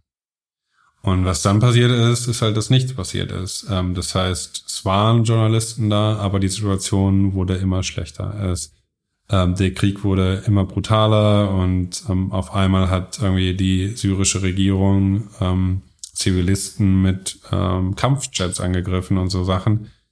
Und ähm, als Journalist ist man da und man berichtet darüber und es passiert halt nichts und es kommt halt keine Hilfe. Und in dem Moment kamen dann halt andere Geldgeber, andere Gruppen oder was auch immer, die halt vielleicht nicht, um es gelinde zu sagen, nicht, nicht ganz so liberal eingestellt waren und die halt dieses Vakuum gefüllt haben. Und dann hat man schon ziemlich deutlich gemerkt, dass die, die Stimmung, die auf einmal zack umgeschlagen ist und dann man als Journalist nicht mehr mit offenen Armen empfangen wurde, sondern gesagt wurde, was machst du eigentlich ja? Was machst du eigentlich hier? Mein, mein Haus, meine Familie ist gerade irgendwie umgekommen, weil ähm, eine, eine Fassbombe auf unser Haus, Haus gefallen ist und ähm, es passiert einfach nichts, niemand hilft uns. Was macht ihr eigentlich hier? Mit welcher Rechtfertigung seid ihr hier? Ähm, und das ist nichts, was man irgendwie beantworten kann in dem Moment. Man kann halt sagen, ich, das ist halt wichtig, dass ich hier bin und es ist wichtig, dass Menschen darüber erfahren und ähm, aber man kann halt in dem Moment nichts machen. Man ist halt machtlos, weil ähm, das ich ich kann halt nicht irgendwie sagen, dass die Jets aufhören sollen, irgendwie Bäckereien zu attackieren, wie sie damals gemacht haben. Ähm, man kann halt nichts machen, man ist halt völlig machtlos. Ähm, gleichzeitig gab es irgendwie eine Angst aus dem Westen, da irgendwie einzugreifen und sowas. Und ähm, gibt ja auch nicht wenige Beispiele, wo das erfolgreich passiert ist. Mhm. Aber, ähm, aber, fühlst du dich wirklich in, in deiner Arbeit machtlos oder hast du, klassische Frage auch an jeden Fotojournalisten und gerade Kriegsfotografen, hast du denn das Gefühl, dass du mit deiner Arbeit irgendwas veränderst, im besten Falle äh, verbesserst? Ich habe diesen Anspruch, dass ich ich glaube, ich habe meine Rolle schon irgendwie klar definiert. Ich glaube, dass es nicht besser ist, wenn man nicht darüber erfährt. Ähm, ich habe, wie gesagt, dieses Foto, von dem wir am Anfang erzählt haben, und das ist jetzt nicht nur dieses Bild, aber ähm, nicht nur mein Bild, sondern das Bild von Kollegen, das hat halt schon dafür dazu geführt, eindeutig, meiner Meinung nach, dass Leute gesagt haben, okay, ich gehe jetzt nach Lesbos und helfe da. Ich gehe jetzt nach Lesbos und baue irgendwie Zelte auf. Ich ähm, arbeite bei so Organisationen wie Sea-Watch mit. Ähm, ich, ähm, ich, ich engagiere mich irgendwie in irgendeiner Weise ähm, und, und versuche das besser zu machen. Ohne Medienberichterstattung, das wird immer so als, als negativ und naiv Beispiel von, von Wutmenschen oder was auch immer genommen, aber ohne die Medienberichterstattung wären 2015 keine Menschen an den Münchner Hauptbahnhof gegangen und hätten da Flüchtende empfangen. Das ist einfach nicht möglich. Natürlich sind die äh, Prozesse und, und, die Mechanismen, die danach daraus entstehen, halt komplex natürlich. Hm. Ähm, ähm, gibt es da auch irgendwie Probleme und Sachen zu kritisieren dran. Aber ich glaube, im, im Grundprinzip hat es, glaube ich, schon die Berichterstattung schon viel dazu beigetragen und schon viel dazu beigetragen, dass wir ähm, klar, es gibt Probleme natürlich mit, äh, mit, mit Geflüchteten, aber im Großen und Ganzen haben wir das eigentlich ziemlich gut, gut hinbekommen. Ähm, und das hängt halt auch damit zusammen, dass irgendwie die verrentete Lehrerin jetzt irgendwie in einem Aufnahmelager arbeitet und da irgendwie eine Familie betreut. Oder ähm, dass ich habe ähm, dieser ähm, äh, junge Syrer, den ich letzte Woche getroffen habe, der war, äh, der ist 2013 in Deutschland angekommen und hat dann irgendwie in so einer Erstaufnahmeeinrichtung gewohnt. Und dann meinte er, er wäre aber nur eine Woche da gewesen, weil dann ein 85-jähriger Mann, der kein Wort Englisch sprach, gesagt hat, äh, ich will dir helfen. Und ich habe ein Gästezimmer. Hm. Vermittelt mir doch bitte jemanden. Und dann ist halt dieser 20-jährige Syrer zu dem 85-jährigen Deutscher, Deutschen angezogen. Die konnten kaum miteinander kommunizieren. Aber irgendwie nach, nach ein paar Monaten hat der Syrer Deutsch verstanden einigermaßen und hat sich halt irgendwie die, die Kriegsgeschichten dieses, dieses Mannes angehört. Ähm, und ich, das kann man sich halt nicht vorstellen, wenn da irgendwie eine, eine, Medienberichterstattung stattgefunden hätte. Und da bin ich irgendwie ein, ein Teil davon, klar. Hm. Ein kleiner, aber ähm, ich gehe da ganz und, mit, ja. ja. Und es wird irgendwie immer so, wie gesagt, so negativ und naiv dargestellt, wobei es irgendwie ja echt gut geklappt hat. Mhm. Ähm, wenn man irgendwie, ich glaube, ich weiß nicht, von anderthalb Millionen, 1,8 Millionen Menschen oder sowas, die nach Deutschland gekommen sind innerhalb von äh, von, von sehr, sehr kurzer Zeit, ähm, da ist das echt erstaunlich reibungslos abgelaufen. Natürlich gibt es irgendwie enorme Probleme und natürlich irgendwie, wenn jemand 18 Jahre alt ist und äh, die vergangenen fünf Jahre seines Lebens nur von, von Krieg geprägt waren. Ähm, und der keine, keine wirkliche oder die keine Schulbildung genossen haben. Äh, und die, die wirklich traumatisiert sind, ähm, so Menschen wieder zu integrieren und irgendwie auf einen ähm, geraden Weg zu bekommen, ist halt natürlich ist es schwer und es gelingt sicher nicht immer, aber ähm, ist aber eigentlich erstaunlich gut hat das funktioniert. Ähm, und ähm, na, auf der anderen Seite ist, glaube ich, auch das ein bisschen das Problem, dass man natürlich irgendwie über, äh, falls dann einer dieser ähm, Millionen von Menschen ähm, mal ähm, was falsch macht und wirklich abscheuliche Taten ähm, macht, obwohl es natürlich auch ähm, in anderen Kontexten auch, auch von Deutschen verübt wird, dann wird halt dieses ganze Ding ja, irgendwie gesagt, es ist gescheitert und es hat Deutschland unsicherer gemacht und das ist einfach nicht der Fall.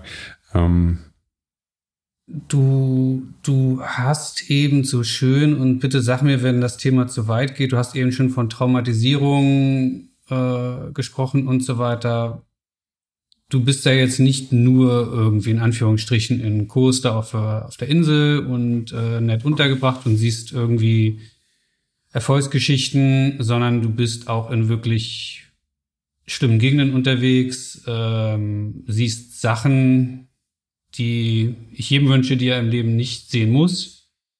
Ähm, Du hast in einem Interview mal von diesem libyschen Keller geredet. Ich glaube, du weißt, worauf ich hinaus will. Mhm. Willst du über sowas reden oder sollen wir es lieber lassen? Nö, wir können darüber Können reden. wir gerne reden. Mhm. Ähm, du hast von diesem Keller erzählt. Soll ich es kurz vorlesen? Ich hole dir ruhig ein Glas Wasser, ja. Ähm, mhm.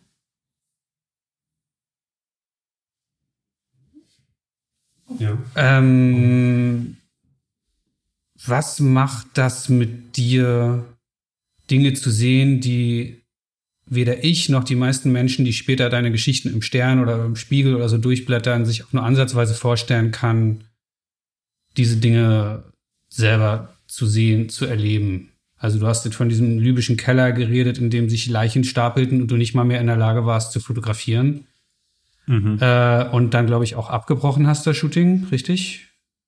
Ähm, ich würde es jetzt nicht Shooting nennen. Shooting ist, ah. ja, das ist meine, meine Lebenswelt, da nennt es ja, immer Shooting. Das ist also diese Reportage, das, das, die, die das Arbeit, Fotografieren, die Arbeit, genau, ja. Ähm, was macht das mit einem? Ich weiß es noch nicht. Ähm, ich habe ich hab halt kein, keine alternative Version von mir, die das nicht gesehen hat. Hm. Aber ich glaube, dass einem schon ähm, Privilegien klarer werden, die man hat in Deutschland, ähm, den man hat in der, in dieser Sicherheit, in, in der wir uns befinden, ähm, das, das wird einem, glaube ich, bewusst. Ähm,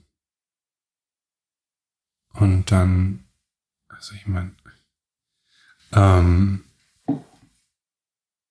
eine Vorstellung davon, was Krieg, ich meine, es wird irgendwie, ich meine, das ist jetzt nicht natürlich in der öffentlichen Debatte, vielleicht nicht, aber irgendwie, wenn man so Kommentarspalten irgendwie mal durchliest, wie, ähm, wie irgendwie damit umgegangen wird, dass man irgendwie davon redet, dass irgendwie ein Bürgerkrieg in Deutschland ausbricht, aber was das bedeutet und wie wenig ja, erstrebenswert, das Wort natürlich jetzt nicht erstrebenswert, aber ähm, was das eigentlich bedeutet und was das in der Realität bedeutet, das wird einem, glaube ich, da sehr, sehr bewusst und das ist irgendwie ähm,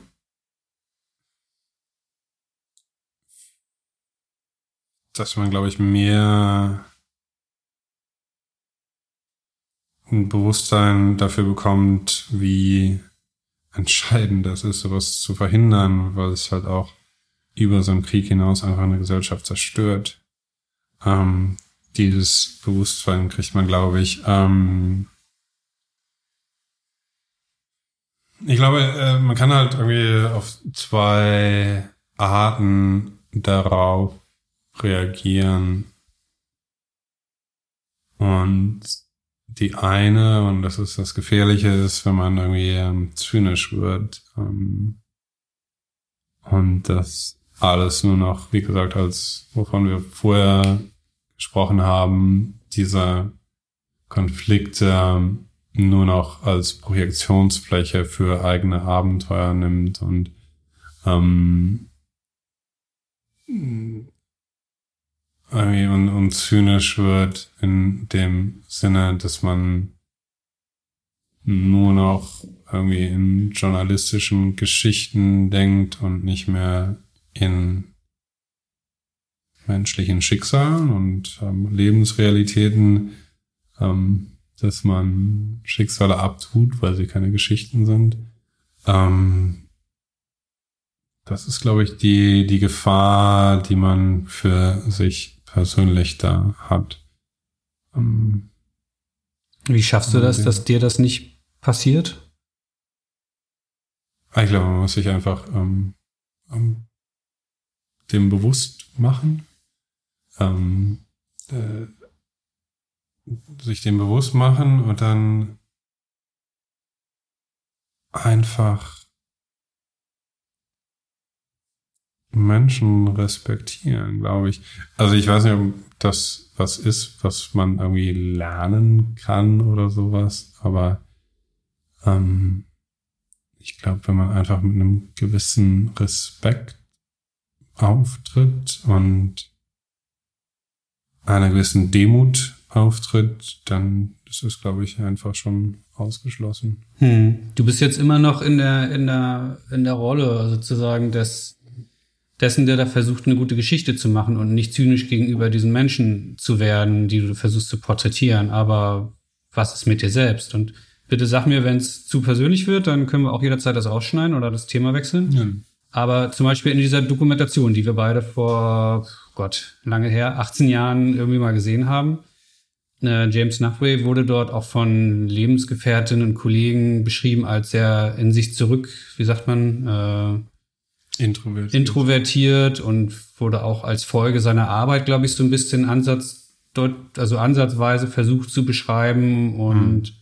man hat das Gefühl gehabt, der Mann hat so viel gesehen, der, ob der jetzt noch irgendwie pfeifend über die Fifth Avenue laufen kann, äh, weil er einen schönen Tag hat, den, da hatte ich schon meine Zweifel dran kann, also wie schaffst du es denn heute noch? Du wirkst jetzt auf mich relativ normal und wir sind hier eben auch schon kurz durch die Stadt gefahren. Danke. Äh, aber, aber äh. wie schaffst du es jetzt noch an einem Sonntagnachmittag, 30 Grad mit einem Eis in der Hand durch Berlin zu schlendern? Oder kannst du das gar nicht mehr, nach dem, was du gesehen hast? Doch. Doch. Ich glaube, das ist einfach, ähm, und das ist, wenn man irgendwie mal so ein ähm, äh, Supervisionsseminar oder sowas gemacht hat, wird dieses Bild immer angebracht, dass man irgendwie ein Fass hat, das ein gewisses, ähm, wer das Fassungsvermögen hat und irgendwann läuft es über. Ähm, und wenn ich irgendwie gemerkt habe, es wird zu viel, habe ich halt versucht, andere Sachen zu machen, die irgendwie ein bisschen hoffnungsvoller sind. Das heißt, du hast dann eine andere Geschichte zwischendurch reingeschoben oder? Ja. Hm. Äh, oder ich habe halt, wie gesagt, diesen Hof, ähm, wo ich halt irgendwie gärtnere, im Prinzip vor allem. Ähm, und da, äh, glaube ich, muss man einfach irgendwie eine Balance finden, ähm, um damit auf Dauer klarzukommen. Und ich glaube dann, also wie gesagt, es ist einfach eine, wenn ich jetzt irgendwie neun Monate im Jahr in irgendwelchen furchtbaren Kriegsgebieten wäre, glaube ich nicht, dass ich da gut mit klarkommen würde. Ähm, und ich habe natürlich das Privileg, dass ich halt, wie du eben gesagt hast, zum Flughafen gehen kann, meinen, meinen deutschen Pass vorzeigen kann und dann wieder äh, in, in Sicherheit bin und in Wohlstand bin und ähm, mein Eis hier auf der Straße essen kann und so. Und ähm, das ist mir schon bewusst, aber ich habe halt auch diesen Beruf gewählt ähm, und würde mir jetzt nicht den Vorwurf machen, ähm, dass mir aus diesem Privileg irgendwie ein ähm, moralisches, ein ethisches Problem irgendwie erwächst. Ähm, dass ich mein, ich mache, wie gesagt, ich, ich mache das immer mit einer Rechtfertigung mir gegenüber. Ich mache das mit einer Rechtfertigung, dass es, dass ich es immer noch wichtig finde, dass ich immer noch denke, das hat manchmal, nicht immer, man kann das nicht immer überschauen, aber manchmal hat es ähm, positive Auswirkungen, was man macht. Ähm, manchmal, manchmal hilft es. Ähm, manchmal ähm, schafft es einfach Aufmerksamkeit, die viele Sachen einfach brauchen. Und ähm, ich weiß nicht, wenn es mich nicht gäbe, gäbe es jemand anderes, der es machen würde, aber ähm, ich glaube einfach, dass es irgendwie eine gesellschaftliche Rolle erfüllt und die vollkommen legitim ist, die ähm, beinhaltet, dass man mit dem Privileg wieder wegfahren zu können in ähm, Situationen gerät, die für andere Menschen sehr traumatisierend, sehr lebensgefährdend sind. Ähm, und man nimmt natürlich ich weiß nicht, manchmal lässt man Leute zurück und kehrt wieder in sein Leben zurück, aber ich glaube, man nimmt halt immer irgendwie irgendwas, irgendwas mit, was irgendwie sein Leben, sein Denken formt, ähm, ohne dass ich das wirklich jetzt Finger drauf zeigen könnte. Hm. Mir fällt es halt wahnsinnig schwer, mir vorzustellen, nach den vielen Sachen, die man erlebt, sieht, äh, hinterher in so einen Alltag zurückzukehren und, und, und. Das ist aber auch einfach eine Gewöhnungssache. Wirklich? Ja. Hm. Aber du gehst da jetzt aber. Aber natürlich, wenn man irgendwie monatelang irgendwie in, in, in Libyen ist und da irgendwie nur ähm, da wirklich irgendwie ständig unter Beschuss ist, da ständig irgendwie wirklich Horrorszenarien sieht und Container und Krankenhäuser voller Leichen und ähm, diesen Geruch ständig in der Nase hat, irgendwie.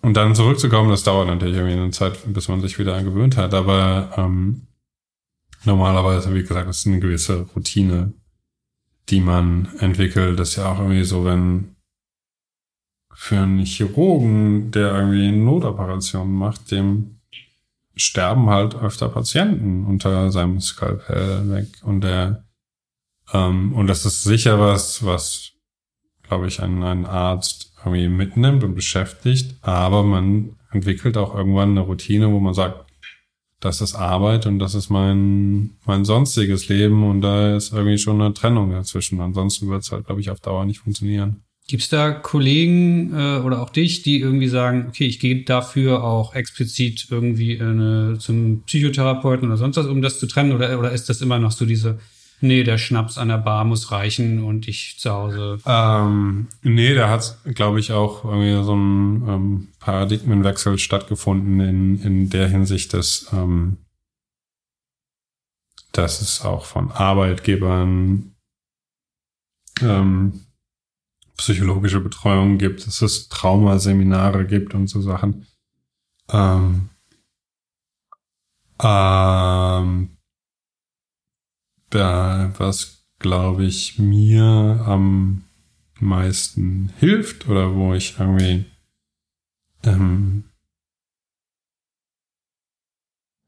meinen Frieden sozusagen mitfinde, ist, dass man einfach mit oft mit Kollegen redet einfach und sich austauscht weil da irgendwie ein gewisses Grundverständnis ist, ähm, weil man gemeinsame Erfahrungen teilen kann, dass man sich mit Freunden und Familien austauscht darüber. Ähm, das ist, glaube ich, sehr wichtig. Ähm, ich glaube jetzt nicht, dass der Whisky an der Bar sehr viel hilft, aber wenn der Whisky an der Bar mit einem Kollegen genommen wird oder einer Kollegin und man sich irgendwie über Erfahrungen, traumatische Ereignisse austauscht, das ist, glaube ich, schon sehr, sehr hilft. Hm. Ja. Und wichtig ist einfach, ich glaube, ohne, ohne diesen Support würde es nicht gehen. Und klar gibt es irgendwie Leute, wo es dann, wo dieses Fass, von dem ich eben gesprochen habe, irgendwie überläuft und wo dann irgendwie professionelle Hilfe angesagt ist. Aber da gibt's halt auch inzwischen Leute, die sich damit beschäftigen. Hm. Und mehr Support als noch vor ein paar Jahren.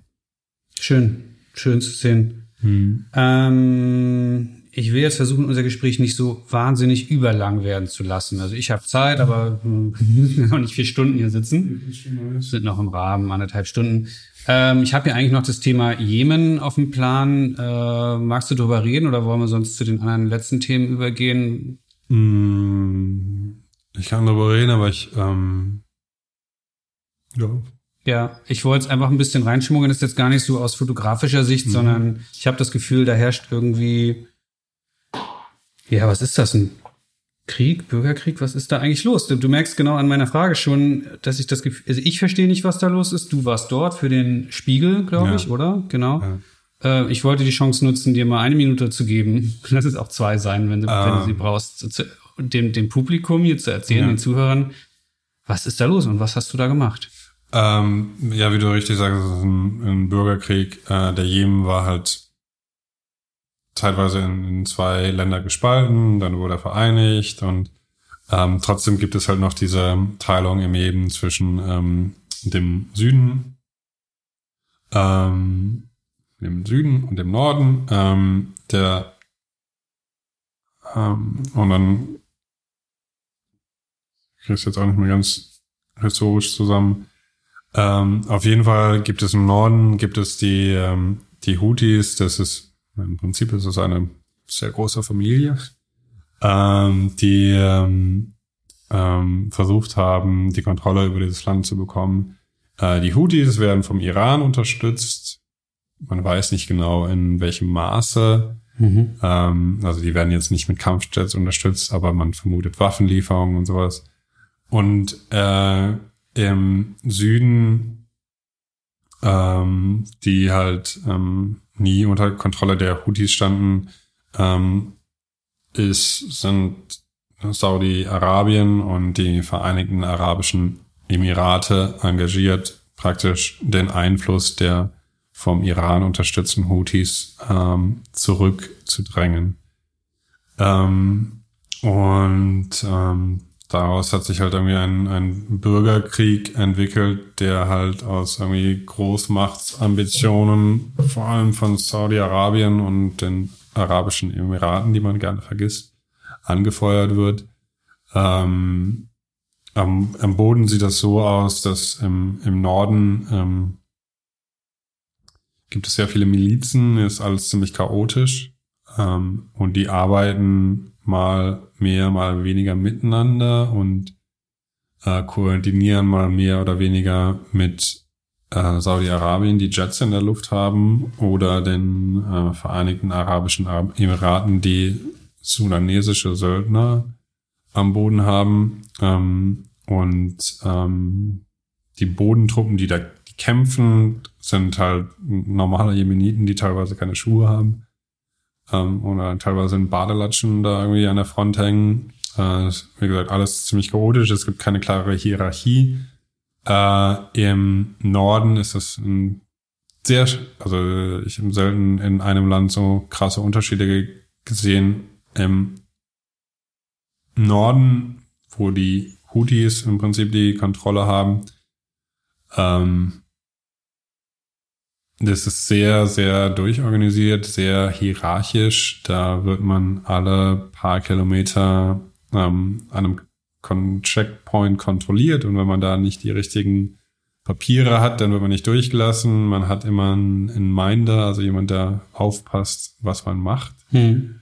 Und der aufpasst, dass man nichts macht, was den Houthis nicht gefällt. Ähm, ähm, so einen hat man immer dabei. Ähm, das heißt, es, es ist sehr viel kontrollierter. Im Norden ist halt diese, dieses Bild von den Männern mit den langen Gewändern und den Krummdolchen und den äh, Kopftüchern, das so laufen die Leute da rum. Ähm, Im Süden halt nicht so. Aber es ist halt irgendwie ein, ein sehr großer Kontrast und das, ähm, das Tragische am Jemen ist halt, dass ähm, der Konflikt halt nicht nur aus der Luft gekämpft, ähm, geführt wird, ähm, wo halt auch schon viele Menschen sterben einfach durch direkten Bombeneinschlag, sondern halt auch auf einer wirtschaftlichen Ebene stattgefunden hat. Das heißt, es gab eine wahnsinnige Inflation und das hat halt ähm, dazu geführt, dass Menschen, also Jemen ist eines der ärmsten Länder der Welt, da gibt's halt vor allem auf dem Land, auf dem Land ähm, viele Familien, die wirklich von der Hand in den Mund leben. Das heißt, die gerade genug zum, zum Essen, also genug verdienen, um halt abends irgendwie einigermaßen ähm, was auf dem Teller zu haben. Und dann auf einmal gehen die Preise hoch. Ähm, die können sich keinen ähm, Sprit mehr leisten. Die äh, werden, sind vielleicht arbeitslos. Und dann ist von einem Tag auf den anderen in diesen Familien die hungern. Wirklich. Hm. Ähm, und das ähm, auf dem Land gibt es keine wirkliche Infrastruktur, es gibt keinen öffentliche, ähm, keinen öffentlichen Personenverkehr.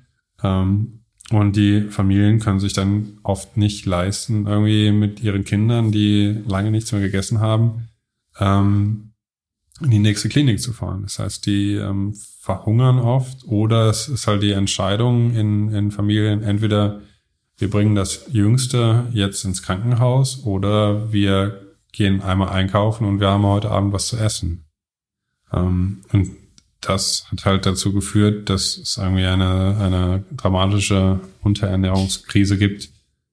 Ähm, vor allem im Norden, aber halt auch im, im Süden des Landes. Und ähm, es hat sich jetzt an den Konfliktlinien, an der Frontlinie hat sich jetzt nicht so viel geändert in den letzten Monaten.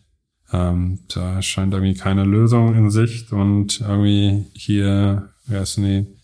Mohammed bin Said und äh, Mohammed bin Salam Salman. Salaman, ich komme auch nicht ja, drauf, aber ja, ich weiß, wie du meinst. Mhm. Auf jeden Fall die äh, Führer von den ähm, Emiraten und von Saudi-Arabien, die leben da ihre Großmachtsfantasien aus und darunter leidet halt irgendwie eine, eine Million von Menschen tatsächlich. Hm. Das ist irgendwie ein, ein wunderschönes Land. Die Menschen sind wirklich selten so freundlich. Es gibt fantastisches Essen. Ähm, und du warst jetzt für den Spiegel wie lange dort? Zwei Wochen. Und dann, dann deine Aufgabe, dein Job war, diesen Konflikt einmal rundherum einzufangen oder? Nee, also ich war mit einem Schreiber da und wir haben was über die ähm, Front in Hodeida gemacht, mhm. wo halt diese Milizen mit Badelatschen zusammen mit den ähm, saudi-arabischen Luftangriffen versucht haben, Hodeida einzunehmen wieder, was aber nicht so richtig geklappt hat. Und dann haben die halt auch diese Milizen, haben halt irgendwie alle ihre eigene Agenda und teilweise irgendwie ähm, Ziele, die nicht wirklich mit dem übereinstimmen, was Saudi-Arabien davor hat. Hm. Ähm. Wow.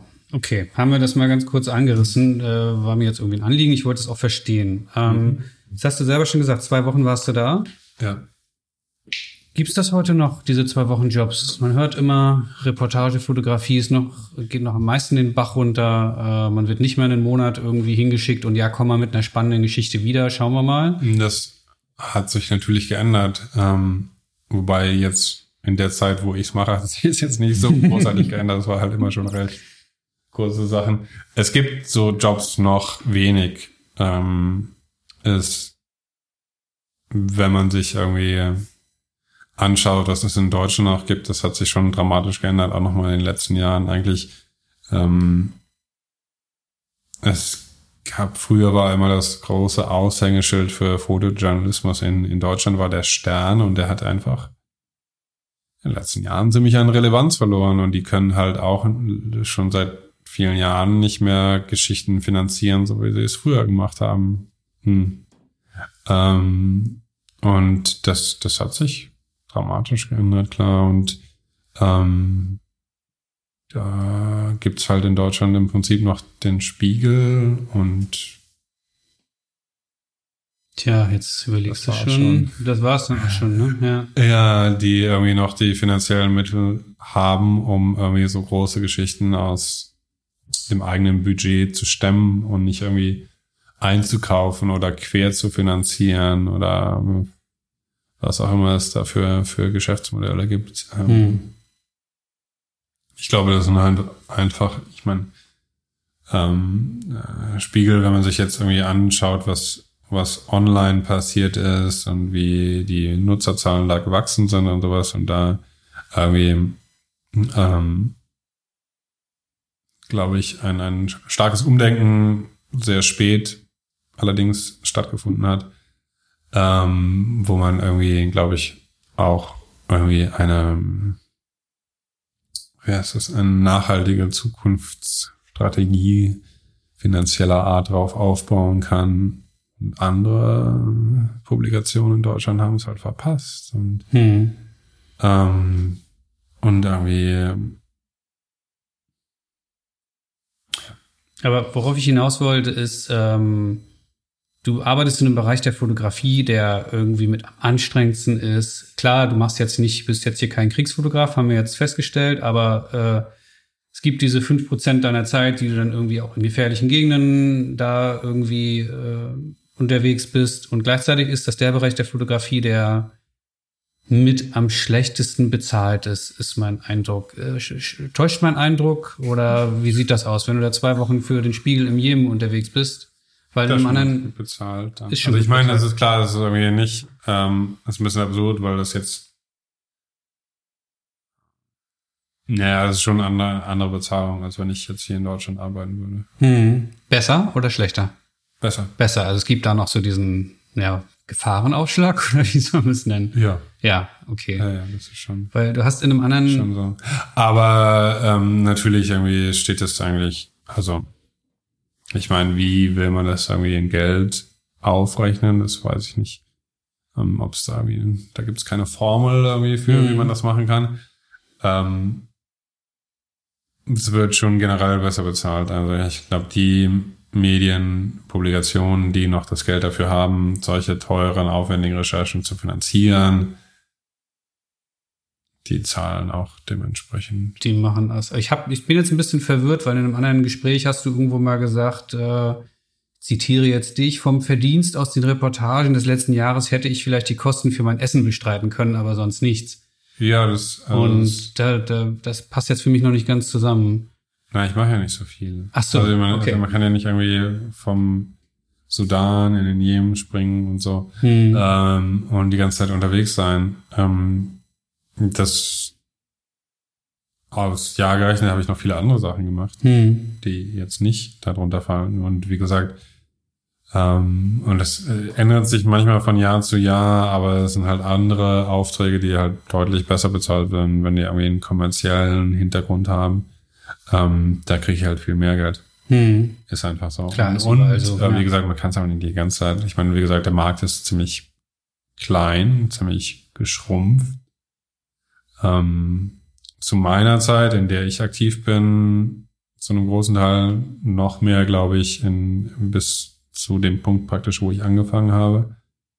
Ähm, aber nee, das, das stimmt schon so noch. Ich weiß nicht, aber es gab halt auch bessere Jahre, Mhm. Ja, klar. schlechtere Jahre. Ich weiß jetzt nicht, von wann Ähm, ich dieses, dieses Interview ist, aus dem, in dem ich das Zitat gefunden habe. Aber Ja, ähm, nee, das, das, das, äh, wie gesagt, man ist halt dann bei, von diesen Reportagen, von denen wir jetzt hier gesprochen haben, ähm, bin ich halt nur ein paar Wochen im Jahr unterwegs und da Mhm. kann ich halt nicht von leben, natürlich. Okay, ja, ich hatte dich vor dem Gespräch äh, schon gefragt, ob es okay ist, weil ich das ja hier versuche, in jeder Episode einmal unterzubringen. Was verdient man so als Reportagefotograf, wenn man für den Spiegel im, im Jemen Ich weiß nicht, Rumläuft. ob es da konkrete Zahlen Okay, ja, wir können es ja allgemeiner machen. Es gibt ja noch tausend andere Kunden, die du hast, New York Times. Weil was ich teilweise gehört habe, hat mich ziemlich erschrocken. Da ist man irgendwie für 250 Euro oder irgendwo. Äh, Das hat sich jetzt geändert. ja, ähm, ist deutlich gestiegen, äh, hat sich aber ähm, mh, ja, hat sich aber über, über viele, viele Jahre nicht geändert und wenn man da einfach Inflation zugrunde legen würde, ohne dass ich jetzt konkrete Zahlen nennen würde, Mhm. müsste es eigentlich auch jetzt höher sein. okay. Ähm, das ist angepasst worden, aber halt zu spät und nicht genug. Ähm, ja, da waren, also die Tagessätze, die bis vor ein paar Jahren gezahlt wurden, waren da sehr niedrig. Aber es ist leider immer noch nicht so, dass wenn man hier in, in Deutschland für einen simplen Porträtjob, für ein Magazin mit, ich weiß nicht, so 500 Euro, 400, 500 Euro im Schnitt rauskommt, müsste man ja eigentlich logisch denken, okay, jemand, der da irgendwie Leib und Seele, wie sagt man, äh, äh, Riskiert. riskiert. Ich meine, eigentlich bezahlen, hast du ja selber schon gesagt, messen kann man es nicht in Geld, aber da müsste ja eigentlich mal sagen, das Doppelte kriegen. Und ich, für ein Tausi fährt man da nicht am Tag durch Afrika, oder? Leider nicht. Nee, das ist Ja. nicht. Schade. Ja, aber vielleicht, ich, also ich glaube Nee, nicht dran, also zum einen macht man es ja nicht unbedingt des Geldes wegen. Klar. sondern, Ähm, und das entspricht einfach nicht den finanziellen Mitteln, die Medien, journalistische Medien heute zur Verfügung haben. aber es wäre ja eigentlich deiner Rolle in der Gesellschaft und auch deinem Risiko angemessen vernünftig bezahlt zu werden. Aber gut, da können brauchen wir uns jetzt gar nicht streiten, wir sind da derselben Meinung wahrscheinlich, ne? Ja, klar. Also Ja. klar will ich irgendwie angemessen bezahlt werden. Hm. Da wäre das, ähm, hätte ich gerne die Bezahlung und die Zeit, die Kollegen in den 80ern, 90ern hatten. Hm. Das waren noch paradiesische Zustände, wo man dann wieder drei Monate den Kongo-Fluss entlang gereist ist und sowas und da jeden Hm. Tag seinen Tagessatz für bekommen hat. Gibt's einfach nicht mehr. Wie hältst du das mit Mehrfachverwertung? Also du bist bei Live, derselben äh, Agentur wie ich, aber das meine ich gar nicht so sehr, sondern zum Beispiel der geschätzte Kollege Michael Robert, den du wahrscheinlich auch kennst, der erzählt gerne, dass er seine Geschichten 10, 20 Mal gefühlt verkauft, indem er sie selbstständig ins Französische übersetzt. Äh, gut, das ist jetzt schriftlich, aber also äh, er schreibt, äh, fotografiert nicht, und, aber sie aktiv an von New York Times bis was weiß ich, japanische Magazine veröffentlicht und da enorm hinterher ist und dadurch kann er sich das alles überhaupt leisten, dieses Business der Reportagefotografie. Machst du das auch oder vertraust du da deiner Agentur oder? Äh, nee, die, also ich ver versuch's. Ähm, ja, ich mach's jetzt nicht so viel, ehrlich gesagt. Hm. Also ich versuch's irgendwie, aber ich bin nicht so erfolgreich da drin. Okay. Was du versuchst aber Prints zu verkaufen auf deiner Webseite, klappt das? Mal so, mal so. Das kommt immer darauf an, wenn es irgendwie denn so Sachen sind, die dann irgendwie in die Medien kommen, wo dann irgendwie eine gewisse Aufmerksamkeit ist, dann merke ich das schon. Ansonsten hält sich das äh, in Grenzen. Also jetzt, da könnte ich jetzt auch nicht unbedingt von leben. Hm. Okay. Aber zwei Themen habe ich noch. Ich glaube, wir sind auch beide ganz schön durch jetzt inzwischen. So ein, so ein Pulitzer-Preis, der steht jetzt auf deiner Website und in deinem Wikipedia-Eintrag. Das ist ganz toll. Merkst du davon was im Alltag, außer dass du sagen kannst, wow, Häkchen dran, ich bin Pulitzer-Preisträger mit diesem Foto, mit dem wir ganz am Anfang angefangen haben in unserem Gespräch? Hm. Ähm, nehmen deine Kunden dich anders wahr? Wirst du mehr wertgeschätzt? Kriegst du mehr Zeit für deine Arbeit? Das, die ersten drei Monate, nachdem ich diesen Preis gewonnen habe, waren so finanziell die schlechtesten meiner Karriere. Mhm. Ähm, aber das, das hilft ähm, inzwischen schon, klar. Es ist irgendwie ähm, so eine Sache, die man über Journalistenkreise hinaus irgendwie wahrnimmt und, und von weiß und das ist gibt einem ein gewisses Standing. Das für mich persönlich, meine Arbeit hat das jetzt irgendwie nicht geändert. Aber ähm, das hat es, glaube ich, schon einfacher gemacht in vielen, in vieler Hinsicht. Und ich habe, glaube ich, auch Sachen, Aufträge bekommen, die ich sonst nicht bekommen hätte, ja. Doch. Schön. Also es lohnt sich, äh, so einen Preis zu kriegen.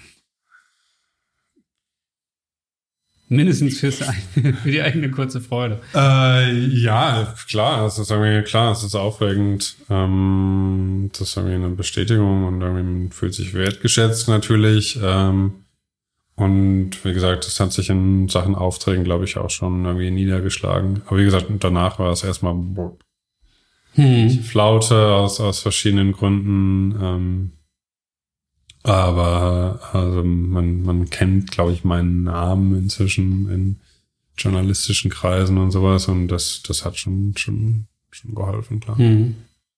Cool. Und letztes Thema. Ähm, was auch immer wieder, was ich so von außen mitkriege im Bereich der Reportage, Fotografie, das Fotojournalismus-Thema ist auch Journalismus im, im Auftrag von Firmen hatte ich dich ja auch schon mal im Vorgespräch mhm. kurz darauf angesprochen, dass das sozusagen die Rettung des Fotojournalismus wird so manchmal so ein bisschen angesehen, dass jetzt Firmen einen losschicken und sagen, ja, wir finanzieren dich und äh, vielleicht auch noch ein bisschen besser, als das irgendwie New York Times und Spiegel noch können heutzutage. Mhm. Ähm, du hast eine Geschichte umgesetzt auf Lesbos, glaube ich, auch für. Genau. Für was war das? Johnny Walker. Für Johnny Walker. Ich wollte gerade schon wieder die andere äh, Marke sagen. Ja. ähm, äh, das ist kein Journalismus. Ähm, das, also, ich meine, ich habe da jetzt in dem Fall nicht anders gearbeitet, als ich sonst gearbeitet hätte. Das hat jetzt inhaltlich, ähm, war ich da relativ frei, aber die haben halt natürlich irgendwie die Geschichte vorgegeben. Ähm, und das irgendwie mit einem Anspruch, ich meine, das war, glaube ich, auch so ein bisschen ein Versuch, was man in die Richtung machen kann. Ähm, ob man irgendwie dadurch seine, weiß nicht, Marken, sein Markenprofil irgendwie ähm, anders aufstellen kann oder anders formen kann. Ähm, aber ich glaube nicht, dass das die Rettung des Journalismus ist, weil es nicht Journalismus ist. Hm. Ähm, das ist immer noch irgendwie, klar, es war in dem Fall eine journalistische Geschichte, aber ähm, hätte sie irgendwie ähm, kritisch sein können, hätte sie irgendwie ähm, die Probleme bei dieser ganzen Geschichte aufzeigen können. Nee, das war einfach eine positive, nette, positive Geschichte, die man auch in einem journalistischen Kontext hätte machen können. Und da habe ich mich jetzt nicht irgendwie verbogen und da irgendwie Quatsch erzählt, aber man muss irgendwie sich bewusst sein, dass es kein ähm, Journalismus ist und das ist irgendwie dann, wenn man anfängt, weiß ich nicht, sich irgendwie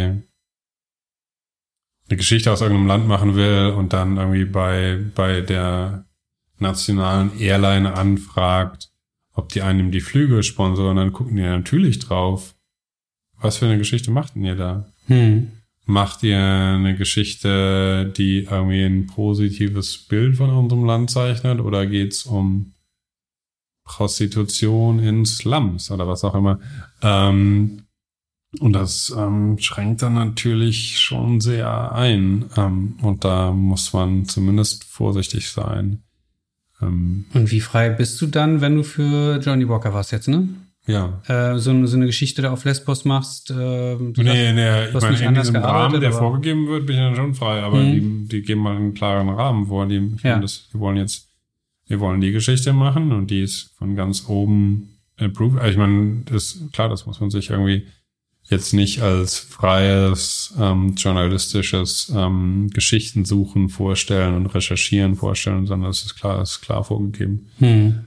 Ähm, und man kann, wie gesagt, man kann das machen, man muss da aber vorsichtig mit sein. Ich meine, ich, wie gesagt, ich mache es auch. Ähm, und ähm, ich versuche mich da nicht zu verbiegen und ich versuche da nicht irgendwie Sachen zu machen, hinter denen ich nicht stehe. Ähm, ich versuche nicht immer noch irgendwie einen journalistischen Anspruch zu haben in der Form, dass ich sage, das ist richtig so und das ist korrekt und das ist äh, nicht irgendwie erlogen. Ähm, aber das ist nicht die Rettung des Journalismus. Ja. Das ist problematisch. Irgendwie. Es war gerade Christopher Street Day in Berlin. Und da waren vorne die Gays for Future und hinten war irgendwie so ein Float von Condor und Coca. Ich weiß nicht, wer da noch war, aber irgendwie es wurde in der U-Bahn sind irgendwie groß Warsteiner Poster gewesen. Also ein hm. großer CSD-Poster gewesen und dann haben wir unten gesehen, Warsteiner, ähm, die eigentlich dahinter stehen und ähm, ich, ich, weiß nicht, das ist irgendwie ein ähnliches, ähm, die hängen sich da irgendwie an politische Sentimentalitäten ran, die auch richtig sind und gut sind, aber ähm, dann nicht wirklich ehrlich sind natürlich. Ähm, ja, ich fand spannend, dass du jetzt als allererstes sofort wie aus der Pistole geschossen gesagt hast, das ist kein Journalismus. Punkt. Vielleicht mal deinen Stand da, glaube ich, klar zu machen. Ja, also es ist irgendwie. Äh, also wie gesagt, man kann in dieser, in diesem Kontext Geschichten machen, die einen journalistischen Anspruch haben, aber es ist halt immer noch Werbung. Hm. Äh, und ähm, so eine Trennung zwischen Redaktion und Anzeigenabteilung schon wichtig. Ähm, ich glaube, und, und ohne das geht's nicht. Ähm, und wenn man hm, mal eine Geschichte macht, wo man irgendwie eine Firma mit an Bord holt, ähm, dann muss man das irgendwie zum einen klar kommunizieren, zum anderen sehen, dass man ähm, dass man da nicht hilft, irgendwie diese Firma irgendwie moralisch reinzuwaschen, indem man irgendwelche ähm, Geschichten irgendwie macht, die nicht der Realität entsprechen. Ähm, oder Sachen unter den Tisch fallen lässt, die ähm, die dann in dieser Kooperation irgendwie ähm, der, dieser dieser Firma aufstoßen wollen.